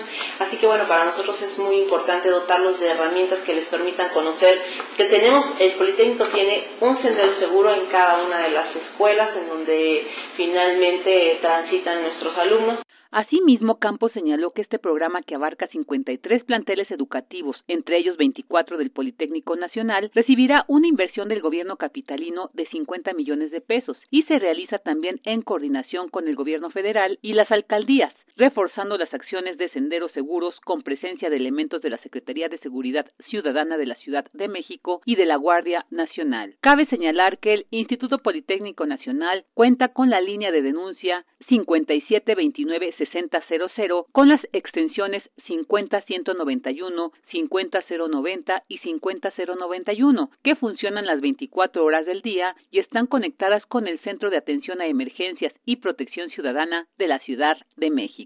Hasta aquí la información. Muy buenas tardes. Gracias, Vicky. Muy buenas tardes.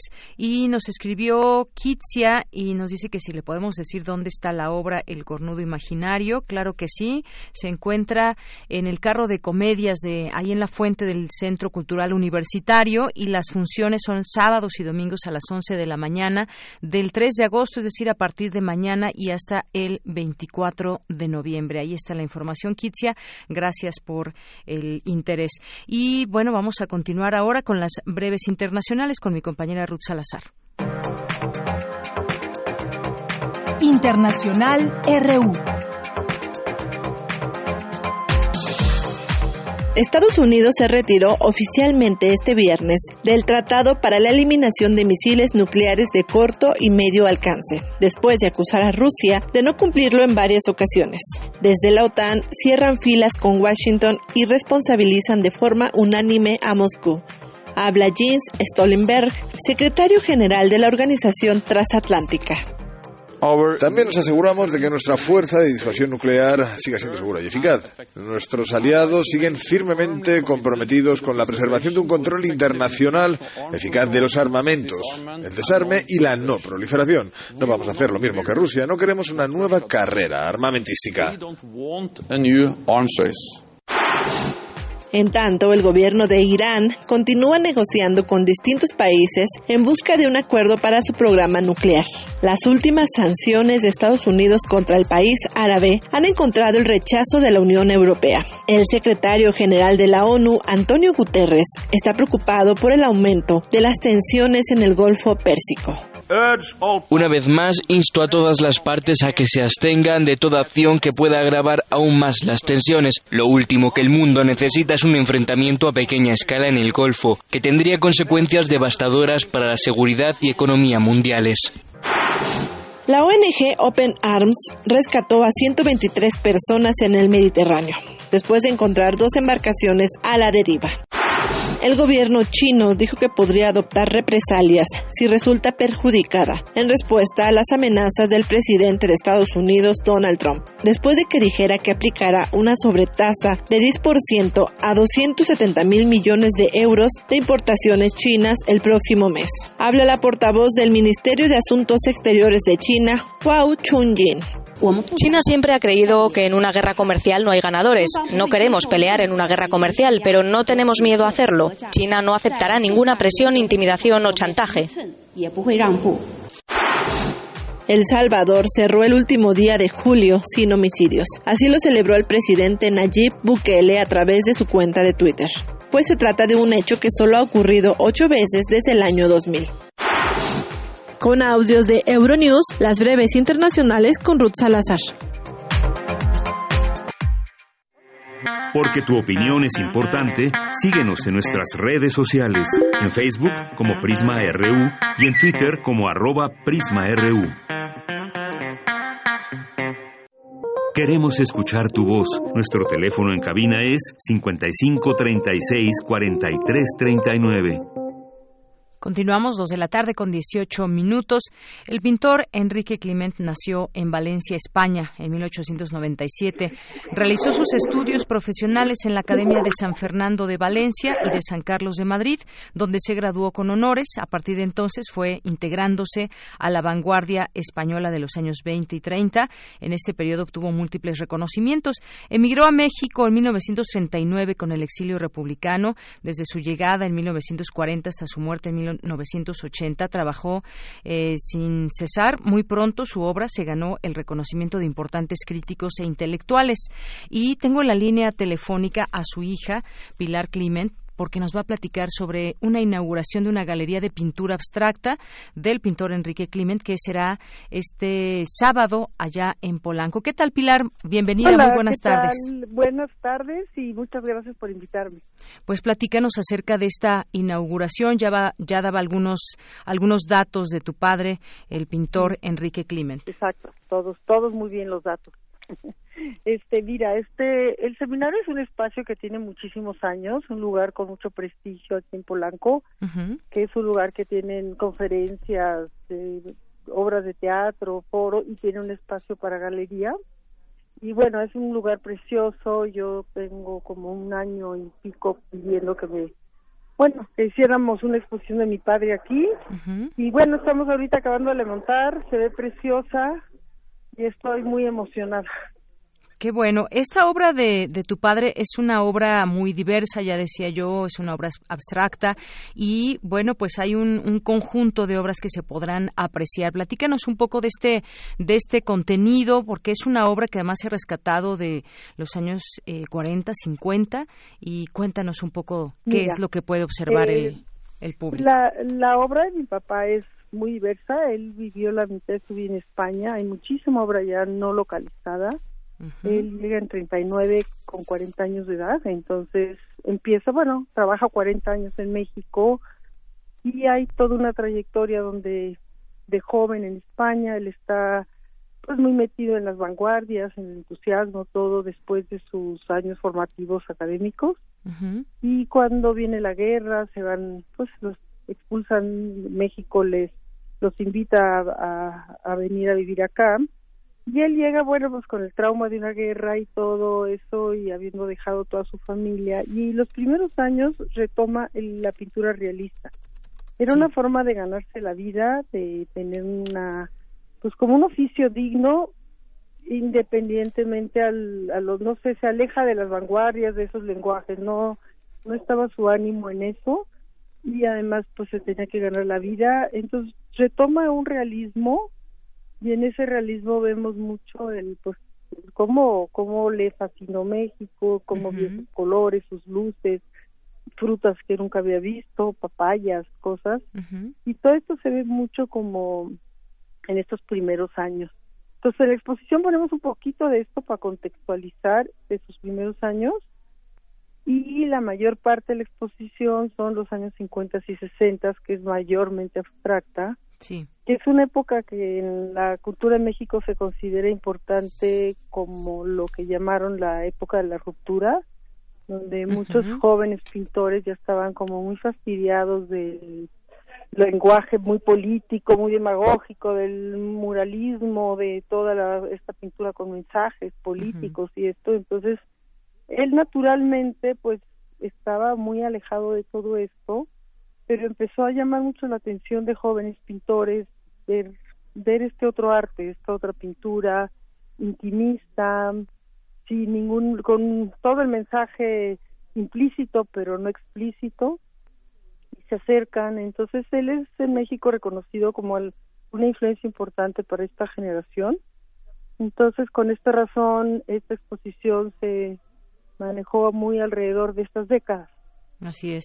Bueno, pues esto es parte de lo que podemos ver. Qué bueno que tocas este punto también de la generación de la ruptura, donde bueno, pues también hay obras de esta de esta época y también yo les recomendaría que entren justamente a la página del pintor. Hay una página eh, de Enrique eh, Clement que pueden consultar y ver algunas de sus obras y que pues mañana acudan a este seminario de cultura mexicana estará abierto esta obra hasta el 15 de septiembre mañana a qué de a partir de qué hora pueden visitar a partir de las 12 de la mañana. Muy bien. 12 de la tarde no sé cómo se dice. Y cuál es la dirección al mediodía digamos. Sí al mediodía al mediodía. exacto. es este presidente Mazarik a ver perdón presidente Mazarik qué número es en Presidente Mazarik. 526, muy bien. Ahí en Polanco, el Seminario de Cultura Mexicana, pueden apreciar esta eh, obra, esta galería de pintura abstracta del pintor Enrique Climent. Pues algo que, algo que desees agregar más, Pilar.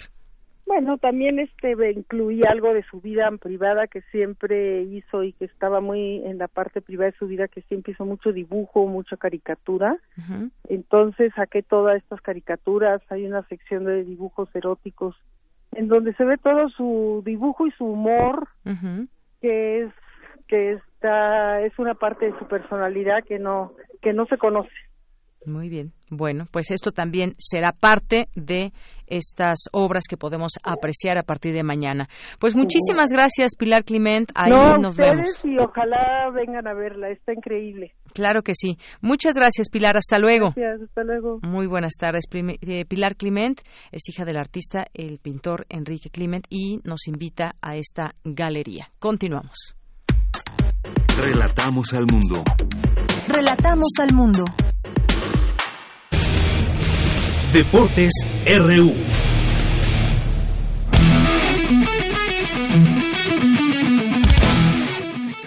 El equipo representativo de Kendo de la UNAM obtuvo tres medallas de oro, tres de plata y cinco de bronce en el octavo torneo nacional de Kendo, celebrado en Morelos. Tanto el equipo varonil y femenil se adjudicaron la presea dorada. El equipo femenil de handball Auriazul obtuvo el ascenso a la primera división en su primer año de competencia. Vencieron en la gran final al HC Real por marcador de 22 a 15. Con esto, alzaron el campeonato de la segunda división de la Liga Metropolitana.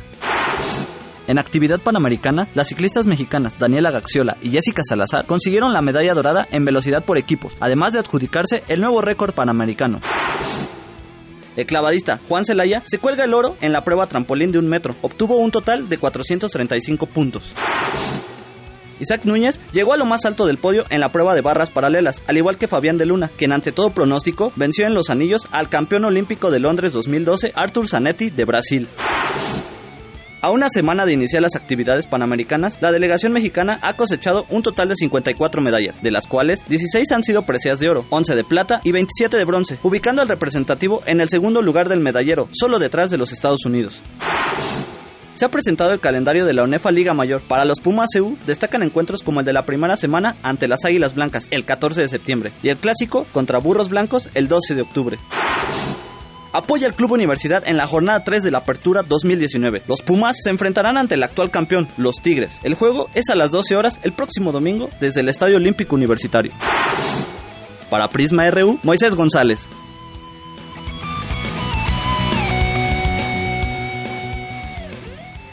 Porque tu opinión es importante, síguenos en nuestras redes sociales, en Facebook como Prisma RU y en Twitter como arroba PrismaRU.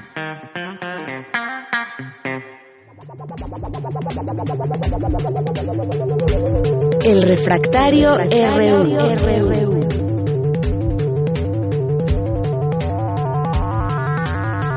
Bueno, pues ya estamos aquí en Refractario RU con Javier Contreras, maestro en Derecho y profesor de la FESA Catlán, que como todos los viernes nos acompaña para hablar de los temas que han sido noticia durante la semana. Javier, ¿cómo estás? Hola, ¿qué tal, Deyanira? Muy buena tarde para ti, para todo el amable auditorio. Y pues hoy, como cada viernes que nos escuchamos, hoy es un gran día para estar vivos. Y en la República, vaya que han pasado cosas. ¿Cómo ves este tema? Pues de la llamada Lega Rote allá con nuestros compañeros tabasqueños. Claro, pues así le hicieron llamar esta serie de modificaciones que se hicieron a través del Congreso del Estado de Tabasco y que sonaría de alguna manera un poco contradictorio. No sé tú qué opines porque pues siempre ha habido manifestaciones del lado de la izquierda y del lado de la ciudadanía y demás y de pronto se entiende, se entiende como si eh, cualquier manifestación pudiera eh, ser objeto de represión. Ya han salido distintas voces a señalar las razones de esto que tiene que ver con este gran proyecto de dos bocas y cómo pues cómo se puede dar algún tipo de manifestación en torno a esto. ¿Tú cómo ves? ¿Hay una contradicción en ello o no? Muchas gracias, Deyanere. Pues mira, yo creo que por cómo está redactada la legislación, sí podría llegar a aplicar en diversos supuestos una indirecta, digamos, criminalización de la protesta social, ¿no? Y me parece que sería eh, deseable que se haga la revisión jurídica correspondiente. Ya se anunció por parte de la Comisión Nacional de Derechos Humanos que emitirán las eh, acciones de inconstitucionalidad contra esta ley y otras legislaciones en el país, pues para dejarles sin efectos. Pero en términos muy, muy personales, pues me parece que sí es una normatividad que efectivamente podría afectar de manera indirecta a derechos humanos, pero me gustaría llevar la discusión o la reflexión hacia otro punto, que es la publicidad de esta norma, es decir, diversos líderes de opinión y sobre todo comunidad, digamos, comunidad tuitera y en otros espacios, pues antes no decían nada. Es decir, ¿por qué no hubo este nivel de reclamos cuando fue la ley Bala?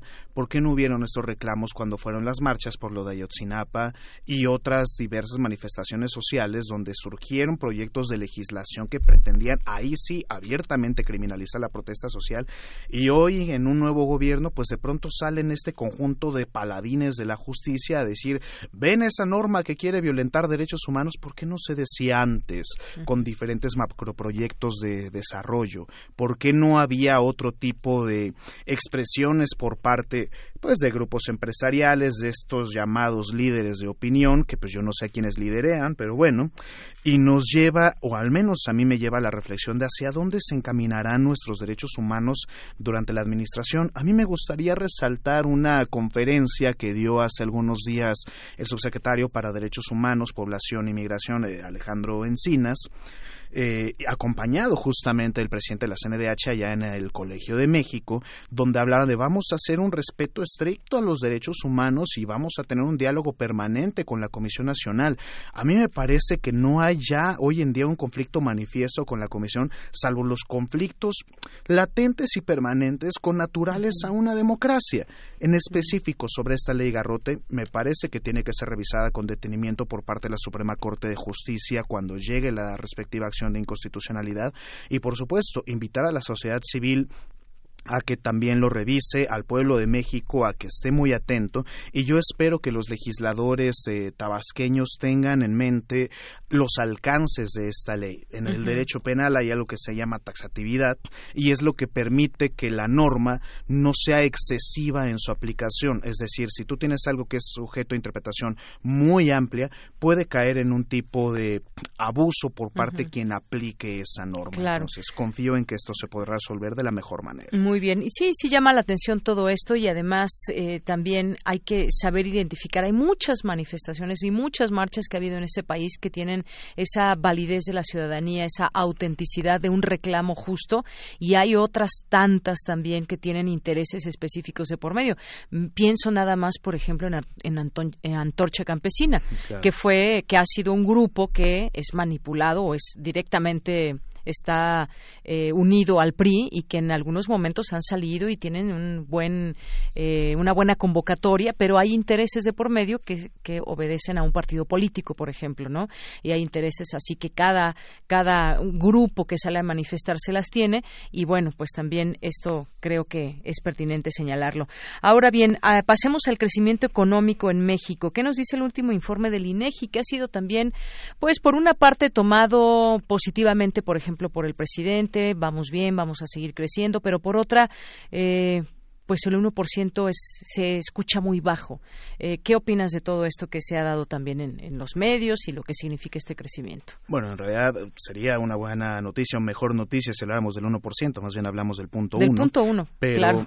Recuerdo, me parece que recientemente habló en esta emisión el doctor Rolando Cordera. Eh, bueno, eh, haciendo un poco réplica a lo que mencionaba el doctor Cordera, Creo que se trata de una noticia efectivamente interpretable. porque Hace algunos días salió en un diario de circulación nacional la opinión de quien lleva la dirección del Laboratorio de Políticas Públicas del CIDE, donde decía, a ver, hay que calmarnos un poco porque la recesión técnica, como estuvieron de repente acuñando este término en estas últimas dos semanas, pues habla de los dos eh, trimestres consecutivos con una actividad económica negativa o con un crecimiento negativo del PIB. Bueno, dentro de esta reflexión uno podría decir es que si tenemos dos eh, crecimientos negativos en el PIB, digamos menos punto uno y menos punto uno, dos trimestres consecutivos, en nuestra economía, pues es insignificante el impacto, pero ya se declara recesión técnica, ah, por Dios, todos a rompernos las vestiduras y a aventarnos del primer edificio que se nos ponga enfrente, ¿no? No, no, no, creo que hay que ser menos escandalosos, hay que ser menos em, agoreros del caos, diría otro columnista por ahí que aprecio mucho pero sí es importante tener en cuenta que este plan que anunció el secretario de Hacienda, Arturo Herrera, para dinamizar eh, la economía en México, para hablar de la inversión en proyectos de infraestructura, pues nos habla de una preocupación del gobierno de México para poder sacar adelante nuestros desempeños económicos. Que ojo, eso no es algo malo. Eso me parece que es cobrar conciencia y tomar las medidas necesarias para poder reactivar los ciclos económicos. Esto que le llaman medidas contracíclicas. Entonces, creo que es una eh, decisión responsable por parte del secretario de Hacienda y es evidente que esto tuvo que haber sido hablado con el mismo presidente López Obrador. No se trata de que los secretarios vayan por un lado y el presidente por el otro. No, no, no. A ver, hay una imagen muy clara de un gobierno unificado que tiene una tendencia hacia el gasto público a partir de este momento para dinamizar proyectos que puedan generar un detonamiento económico. Y creo que eso es lo que tendríamos que valorar que sí se trata de un, crecimiento muy reducido, magro, pero quedan conjurados los miedos de la, de la llamada recesión técnica y nos permite tener ya una tierra, me parece, sólida para ir adelante en los siguientes trimestres. Ahora, pues hagamos la comparativa con los gobiernos pasados, como el mismo presidente lo declaró en una de sus conferencias. Si bien no estamos en el mejor escenario posible, no estamos en términos óptimos, tendríamos que pensar que se ha hecho el trabajo para controlar estos embates internacionales y recordemos algo, la economía mexicana apalancada a la economía estadounidense puede enfrentar también un momento de, eh, desaceleración, pues porque viene un escenario de incertidumbre ahí en Estados Unidos. No hay que olvidar que vienen las elecciones presidenciales y eso es algo que no pasa desapercibido en ninguna parte del mundo. Muy bien, bueno, pues ya iremos viendo y también la llegada de Arturo Herrera a la Secretaría de Hacienda que implica y todos estos elementos que seguramente iremos analizando poco a poco. Ahora terminamos con esto de el combate a la corrupción. La Fiscalía General de la República va contra algunos de los nombres importantes de la administración pasada, Rosario Robles, Carlos Romero de Champs y Emilio Lozoya. ¿Qué tal? No, no, en algún momento quizás ni, ni lo imaginamos, pero pues la ruta del dinero deberá seguirse. Sí, por supuesto. A mí me parece un tema muy importante, no solamente por el discurso presidencial o del gobierno de México sobre el combate a la corrupción. A ver, teníamos eh, esta idea de las procuradurías en su momento que dependían de la figura ejecutiva, hablemos a nivel local o hablemos a nivel federal, hablamos de 36 procura 36, perdón, 33 procuradurías, una federal, ahora Fiscalía General de la República y se habla justamente del principio de autonomía de esa fiscalía. Entonces hay que dejar de lado la idea que circula en algunos medios de decir es que la persecución política y el presidente ya tiene en la mira a estas personas y en algunos columnistas incluso que hablan del quinazo, del sexenio y cosas del tipo. A ver, no, no, no. Estamos hablando ya de una institución autónoma, como se había pedido en su momento, un fiscal que está trabajando y me parece que está trabajando fuerte e incluso está entregando resultados. Hay que pensar en lo siguiente, muchas veces eh, eh, los ciudadanos, la población, lo que demanda como resultados son cantidad de detenidos. Bueno, sí, pero yo quiero saber cuántos detenidos hay, cuántas personas hay en la cárcel. Me parece que es importante decirle a nuestros radioescuchas que no solamente se trata de tener personas detrás de los barrotes, sino que se trata de una investigación científica bien realizada que tenga todos los parámetros conforme a derecho para que no haya violentaciones en debido proceso y que efectivamente pueda llevar justicia tanto al pueblo de México en términos generales como a las personas que están involucradas en el proceso. Me parece que el tema de Rosario Robles, que también ya salió por ahí Carlos Ahumada, un viejo conocido para volvió a salir el nombre de Carlos Ahumada. Exactamente. Romero de Shams, Emilio Lozoya, pues se tendrá que permitir que continúen las investigaciones de la manera más ascética posible, más limpia, para poder entonces conocer el resultado final no solamente del combate a la corrupción, sino de la efectividad de nuestras instituciones de procuración de justicia, que en todo caso me parece que ese es el gran reto, no solo del gobierno, sino del Estado mexicano, afinar el funcionamiento de nuestro engranaje institucional, de todo nuestro entramado, para efectivamente poder procurar la justicia para el pueblo de este país. Así es. Bueno, pues prácticamente con eso nos despedimos. Nada más aquí nos preguntan, nos dice Motif, dice, estamos atentos los ciudadanos de la desaparición del periodista que fue detenido por la Guardia Nacional al estar reportando sobre el aeropuerto Santa Lucía. Humberto Padgett debe aparecer de inmediato. Y bueno, ya se habla de que hubo, ya apareció, por supuesto, y que fue una imprudencia, dice la Marina. El, mismo, no, no solamente la Marina, digo que lo importante aquí es la declaración oficial, pero hay que recordar que también el periodista este, Ciro Gómez Leiva pues anunció ayer en su cuenta de Twitter que ya estaba bien, este, el periodista uh y que bueno, en realidad había sido una imprudencia de su parte, eso fue lo que mencionó el presidente López Obrador, pero el mismo Ciro Gómez Leiva, con quien trabaja Padgett, pues mencionó que se trataba pues de algo que no se le podía reclamar ni a la Policía Militar ni a la Guardia Nacional. Entonces, para nuestros radioescuchas, creo que no hay problema por esa parte, el periodista está bien, pues ya sabremos su versión en algún momento, supongo yo. Y bueno, pues nada más decir también eh, del asesinato del periodista Edgar Alberto Nava, director de La Verdad de Ciguatanejo, y que se llama brindar justicia en este caso. Pues seguiremos platicando, quizás podamos platicar de, del tema de los periodistas en esto en este gobierno. Por supuesto. Muchísimas gracias, como siempre, Javier Contreras. Gracias a ti, Deyanira, y para todo el amable auditorio, que tengan un excelente fin de semana. Igual para ti, hasta luego. Porque tu opinión es importante, síguenos en nuestras redes sociales, en Facebook como Prisma RU y en Twitter como arroba PrismaRU. Queremos escuchar tu voz. Nuestro teléfono en cabina es 55 36 43 39. Melomanía RU.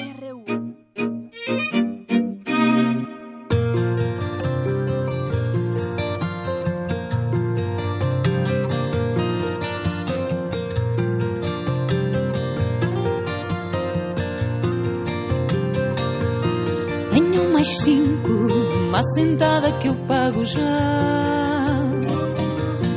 No branco tinto, velho eu fico por... Queridos amigos, es un placer escucharlos. Dulce Wet. Gracias, Deyanira, gracias amables radio escuchas de Prisma RU y Melomanía y gracias a todo el gran equipo de producción que hace posible esto. Estamos escuchando el ensamble portugués A Quinta das Lágrimas, porque hoy recordamos los 90 años de nacimiento de José Afonso, o podríamos conocerlo también como Seca Afonso o simplemente Seca, este gran cantautor portugués que siempre estuvo en resistencia contra todos los regímenes dictatoriales, regímenes, perdón, dictatoriales de Portugal, ¿no? Fue muy muy querido en, en su país. Su primer disco, Fados de Coimbra, y después se convirtió en profesor y trabajó en el sur de Portugal y por toda la labor que hizo, muy atento a las huelgas, manifestaciones de los estudiantes, a toda la exigencia que pedía la democracia en su momento. Y bueno, tú, recordarás inclusive la revolución, una de sus canciones fue antecedía la revolución de los claveles, entonces él verdaderamente tiene un papel muy, mucho, muy importante y es recordado en todo el mundo, entonces no quisimos dejar de mencionarlo. Tenemos varias invitaciones y una en vivo también. Y vamos a recordar también el día de hoy el fallecimiento de Carlos Chávez, que sucede en 1978, un día como hoy, hace 41 años. Entonces, ¿qué te parece si nos vamos con la primera invitación? El disco Mañana Iraida Noriega, junto con Abraham Barrera, presentan Luminosa. Ah, Este es un disco- Iraida.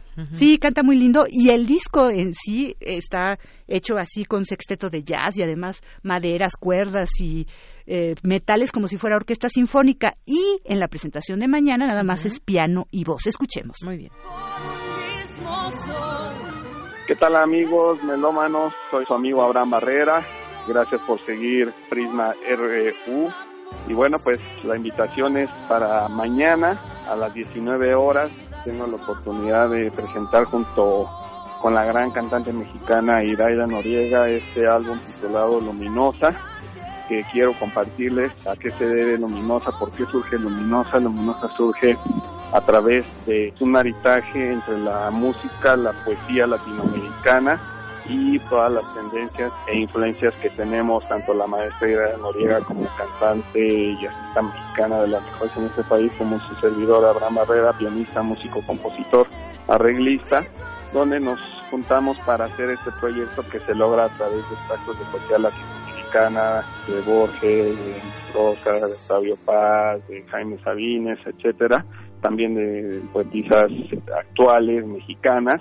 Surge a través de yo inspirarme en los extractos de poesía latinoamericana, poder generar atmósferas, melodías, armonías, donde precisamente la gente cuando escuche los extractos o los fragmentos de poesía latinoamericana puedan ustedes involucrarse también musicalmente en lo que para mí fue leer estos extractos y crear música de lo que me iba dictando la misma poesía y después llevarlo a cabo con la maestra Iraida y ella pudiera crear melodías adaptando la poesía, los extractos de poesía a lo que yo había compuesto sonóricamente en textura y en armonía, llegar a culminarlo con una orquesta de cámara, con elementos de las familias de maderas, de metales y de cuerdas y entrar al estudio a grabar esta música con sexteto de jazz cargo del maestro Aaron Cruz, en el contrabajo Gustavo Nandayapa en la batería, Rodrigo Nestalí en la guitarra, tenemos a Leica Mochan en, en la voz, también haciendo voces con la maestra Iraida, y bueno, pues lo que ustedes van a presenciar mañana a las 19 horas en la sala Blas Galindo, en el CENAR, es precisamente un extracto de este Luminosa, los nueve números que contiene este álbum, pero en un formato de piano y voz, donde se hace más íntimo y donde podemos exponer ante ustedes lo que van a escuchar y cómo se dio este maritaje de poesía con música. Este álbum fue editado y está distribuido por mi casa, que era que surte, mi casa de más de 12 años. Marisa Canales siempre ha estado muy activa y muy al pendiente de todo lo que he estado produciendo y para mí en especial es muy importante que este proyecto de Luminosa también pertenezca a mi casa Urtec, quienes también van a estar presentes el día de mañana en el concierto. Es entrada libre y nos encantaría extenderles la invitación a quien quieran el honor de podernos acompañar el día de mañana a las 19 horas en la sala Blas Galindo en el Senado. Los esperamos y muchas gracias de antemano por escuchar la música. Muchísimas gracias. Y ahora, ¿qué te parece que de estas eh, sonoridades nos vamos a saltar al jazz? Nuevamente, el dúo Jical se presenta el próximo domingo en el castillo del, cole- el del Castillo de Chapultepec, en el Museo del Sitio del Castillo de Chapultepec. Es la entrada libre a la una de la tarde. Y Jical Ramos, la violinista del el dúo Jical, nos hace la invitación a que los acompañemos. Buenas tardes amigos de Prisma RQ. Soy Jical Ramos, violinista del dúo Jical. Les quiero hacer una atenta invitación para que asistan el próximo domingo, o sea, pasado mañana, al Museo de Sitio del Castillo de Chapultepec, donde tocaremos nuestro material, el maestro Felipe Gordillo al piano y yo en el violín. Ya conocen algunos de ustedes que se llama Sabores Mexicanos, pero también vamos a estar dándole inicio a la presentación de algunos de los temas que vendrán en nuestro próximo disco, que se llamará Del Tingo al Tango. Los invitamos a convivir con nosotros en un espacio al aire libre, abajo de unos ahuehuetes maravillosos que tiene el bosque de Chapultepec. Es un horario muy bonito porque aunque es casi a mediodía o pasadito el mediodía porque es a la una de la tarde, hay suficiente sombra para que sea muy agradable, está fresco y además escuchar música en vivo, en un ambiente en vivo, no tiene comparación. Convivir, ponen tapetes para que se sienten y desde ahí se pueden acostar a escucharnos y escuchar la libertad que nosotros como músicos tratamos de transmitirles desde la fusión del jazz con un poco de clásico, con nuestro sentimiento, con todo lo que conlleva este proyecto. Es música muy emotiva. Nos gustaría mucho verlos por ahí y que nos escuchen, llegar a su corazón. Ahí los esperamos. Por último, bueno, pues en, en, cuanto a las invitaciones grabadas, Gustavo Delgado nos invita a el Festival de Órgano Barroco. Ahora tenemos a Daniel Belschmidt. Él viene de Leipzig, Alemania, de la tierra de Bach, y viene a hacer Bach pero también Belsinski, que es un compositor contemporáneo, e improvisaciones. A mí me llamó mucho la atención lo que nos contó el maestro Delgado. Vamos a entrevistar a, Daniel Beistant, perdón, y él estará en Testimonio de Oídas próximamente. Pero digamos ahorita lo que nos cuenta Daniel Schmidt es que él improvisa al estilo de Liszt y explica cómo muchas de las obras de Liszt tienen como una entrada o, digamos el cuerpo de la improvisación tiene un cierto manejo y él las reproduce. Así escuchemos al maestro Gustavo Delgado que nos hace la invitación especialmente. Es gratis también el domingo a las 3 de la tarde. Muy buen día, estimados amigos de Prisma RU. Les habla Gustavo Delgado Parra, soy director del Festival Internacional del Órgano Barroco que como ustedes saben es un festival ya con varios años. Este año cumple 27 años de realización. Tenemos una serie de conciertos que varios de ustedes han seguido a lo largo de los últimos tiempos. Son justamente conciertos mensuales en la parroquia de San Agustín Polanco. Estos conciertos normalmente los presentamos todos los domingos primeros de cada mes a las 3 de la tarde, allá en Horacio 921 Polanco.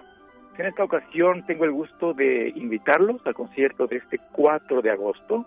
Nos visita un colega organista de la Universidad de Leipzig en Alemania, Daniel Weilschmidt. Es un organista fuera de serie, profesor de la Universidad de Leipzig, de la escuela que fundaría en el siglo XIX Felix Mendelssohn. También es un organista de Santo Tomás de Leipzig, donde Juan Sebastián Bach fuera organista en el siglo XVIII. Dentro del concierto hay cuatro intervenciones con improvisaciones sobre diferentes temas. La última como un homenaje a Franz Liszt, iniciando con la famosa fantasía y sobre el menor de Bach y una obra de Berlín. Él me platicaba sobre la influencia que ha estado rescatando de la interpretación de las obras de Franz Liszt que sirvió para órgano. Considera que toda una serie de formas de escritura de en la obra de, de Franz Liszt pues, obedecen a esta práctica improvisatoria generada muchísimo en el ámbito germánico y que justamente pues le han servido a él como referencia, a Smith, para estructurar su manera de improvisar. Yo creo que va a ser eh, una propuesta interesantísima, concierto de lo más recomendable, domingo pasado mañana a las 3 de la tarde en la parroquia de San Agustín Polanco y la entrada es libre. Ojalá que puedan acompañarnos, reiterarles mi agradecimiento por su atención queridos amigos de Prisma RU y los esperamos este domingo en San Agustín. Que pasen muy buen día.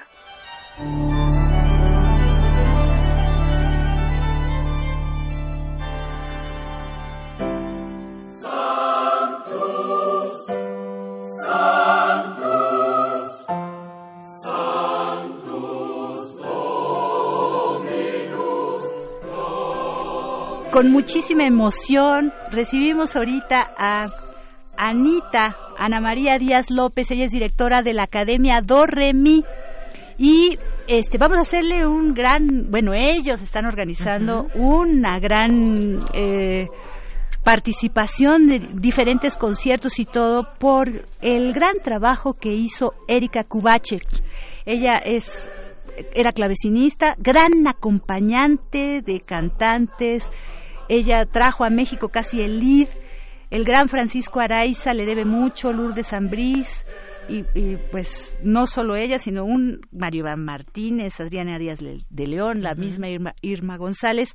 Este próximo 26 de agosto hacen un gran concierto por los 50 años de esta academia que ella está tocando el piano en esta grabación, Erika. Eh, y entonces Anita viene a invitarnos a decirnos todos los pormenores, qué van a tocar, qué van a hacer. Es verdaderamente un fue una punta de lanza esta gran intérprete porque empujó muchísimo el trabajo vocal, de aquí salió el, el coro Cumbivium, eh, muchos otros coros, ese Ars Nova que hizo Mario Iván Martínez con cuatro voces al principio, en el que ahorita ya cambiaron algunas intérpretes, pero sigue dando tanto eh, de qué hablar, bueno de qué hablar. Y bueno, pues bienvenida. Y el van a haber tres conciertos por todo lo importante el trabajo que hizo esta gran intérprete y afortunadamente distintas instancias culturales y sobre todo sus alumnos son los que inclusive están dando todo para hacerlo gratis y lo que se recaude de esto va a ser para las escuelas de arte y de música. Bienvenida, Anita. Gracias, Dulce. Pues, Cuéntanos, ¿qué va a pasar el próximo 26 de agosto? Pues es un gran concierto. Este surgió de una convocatoria que hicimos por los 50 años de Y em, de repente el maestro Francisco Araiza ofrece un concierto gratis en agosto y convoca a varios otros músicos muy muy muy destacados se fue uniendo el coro filarmónico universitario Alejandro Armenta Cassandra Soe María Vidovic y esto, este, este, es otro concierto. Ah. este se hace en la sala Nezahualcóyotl eh, con la Orquesta Filarmónica de las Artes y estamos regalando cuatro pases dobles para los primeros que llamen. 55 36 43 39 55 36 43 39 llávenos las primeras cuatro personas que nos llamen y nos digan qué les gusta coralmente. Ahora sí, una preguntita, ¿qué obra coral les gusta? Digamos por todo este trabajo que está haciendo Do todas estas distintas agrupaciones y concertistas de Bellas Artes, que muchos fueron sus alumnos y que inclusive me contaba Anita que todos los jueves primeros de mes los concertistas de Bellas Artes visitan Do para ofrecer un concierto. Muy bien. A propósito, acabamos de oír hace unos cuantos minutos a Yical Ramos hablando de eh, pues, la presentación que tienen este cuatro. Bueno, pues el próximo jueves 8 se presenta Felipe Gordillo en Do con el disco En Vuelo. Es un álbum a piano solo. Y ahí en el foro de Do Re Mi me platicaba Anita todo lo que están programando y haciendo. Y entonces son tres conciertos pero nosotros estamos invitando a este primero. El otro va a ser en octubre cuando eh, eh, Erika Cubaches cumpliría años, entonces lo hacen como de cumpleaños. Y también nos puede platicar de todo esto, Anita, de esos pormenores. Ajá. Sí, se convocó un concierto por los 50 años de haber fundado Doremi el 20 de octubre que cae en domingo y sería cumpleaños de la maestra Erika. Realmente ahorita llevamos tres conciertos y esto da no para tres, para decenas de conciertos de la cantidad de personas que la maestra Erika influyó, empezando por el maestro Francisco Araiza. Ah, cuando nosotros convocamos para octubre, me contacta su sobrino Alejandro Armenta y me dice que el maestro Araiza ofrece un concierto gratis en honor a la maestra Erika para recaudar fondos para el día 20. Este concierto, primero, como les comentaba, escaló muchísimo al grado que es de verdad un concierto espléndido. El programa, todos los participantes son de primer nivel, nivel de verdad. No se lo pierdan, no se pierdan la oportunidad. Haydn, Mozart, Beethoven y en la segunda parte arias de Donizetti, Verdi, Puccini, Tchaikovsky, Rachmaninoff, Delibé y Gounod.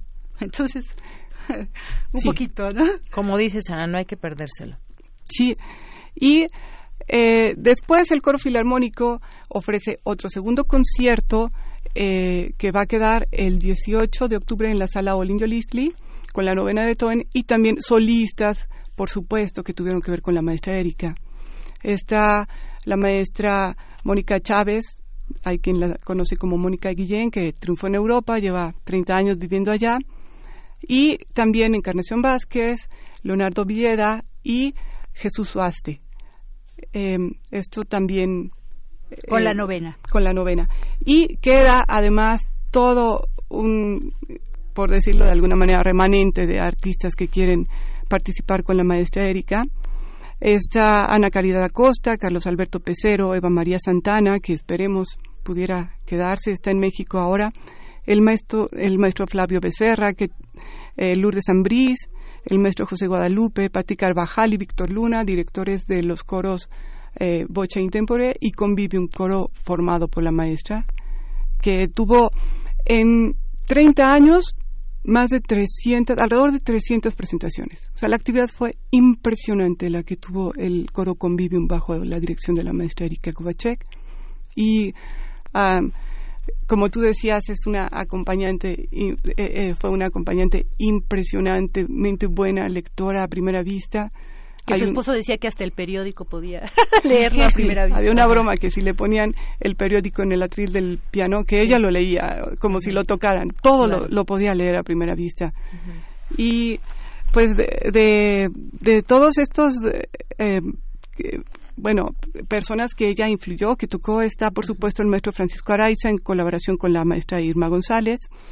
Eh, la maestra Encarnación Vázquez, Lourdes Ambrís, Edith Contreras, Luis Beckman, Héctor Sosa, Adriana Díaz de León, Guillermina Igareda, Jesús Suaste, Margarita Pruneda, Ignacio Clapés, Roberto Bañuelos, Estrella Ramírez, Irma González, Rosario Andrade, María Luisa González, Mónica Chávez, está Claudio Valdescuri, eh, Mario Martínez estrenó gratis para los niños de, de, de la maestra Kubachek eh, su obra de Querido Wolfie, dedicado a la maestra Erika, también un gran cariño hacia ella.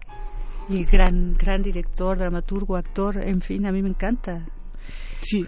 Bueno, pues son carones, digamos, no es lo más barato en la sala de Zahualcoyot, el primer piso 650, 550, la segunda sección, el coro 400 y 450. Entonces, bueno, el primer piso, ¿cuánto? Ay, no, el, el, eh, el segundo piso faltó Ajá, 650, 550. Está alrededor de 200 pesos. 200 el, el, segundo, piso, ¿no? pero de cualquier manera se escucha perfecto. Entonces. Y bueno, pero también, por otro lado, no solo van a disfrutar muchísimo, o vamos a disfrutar muchísimo de la música y de las interpretaciones y del homenaje que se le hace a Erika, sino piensen que es para una buena causa, ese dinero va para las escuelas de música. Muy bien, perfecto, pues una buena causa. Pues ya llegamos al final de esa emisión, gracias. Sí, estamos escuchando, perdón, al, gran maestro, otro concertista de Bellas Artes, el Alejandro Barrañón, él trabaja en Zacatecas, pero ¿qué hizo? Por casi los 41 años que tiene de fallecido Carlos Chávez, lo que hizo fue que en los últimos años ha estudiado toda la obra de Carlos Chávez y estos, por ejemplo, estos cinco caprichos fue la última obra para piano que hizo. Estamos oyendo ahorita el tercero vivo de este gran, no solo compositor, gestor cultural, director de orquesta, pues creó la, Orquesta Sinfónica de México, educador, crítico, en fin, miembro del Colegio Nacional, que no podemos dejar también de recordar. Muy bien, pues con eso nos despedimos. Gracias, Dulce, gracias. Eh, por estar aquí también. muchas gracias. Muchas gracias. Y los esperamos el próximo lunes en punto de la una y el próximo viernes aquí en Melomanía RU. Gracias y buenas tardes. Buenas tardes.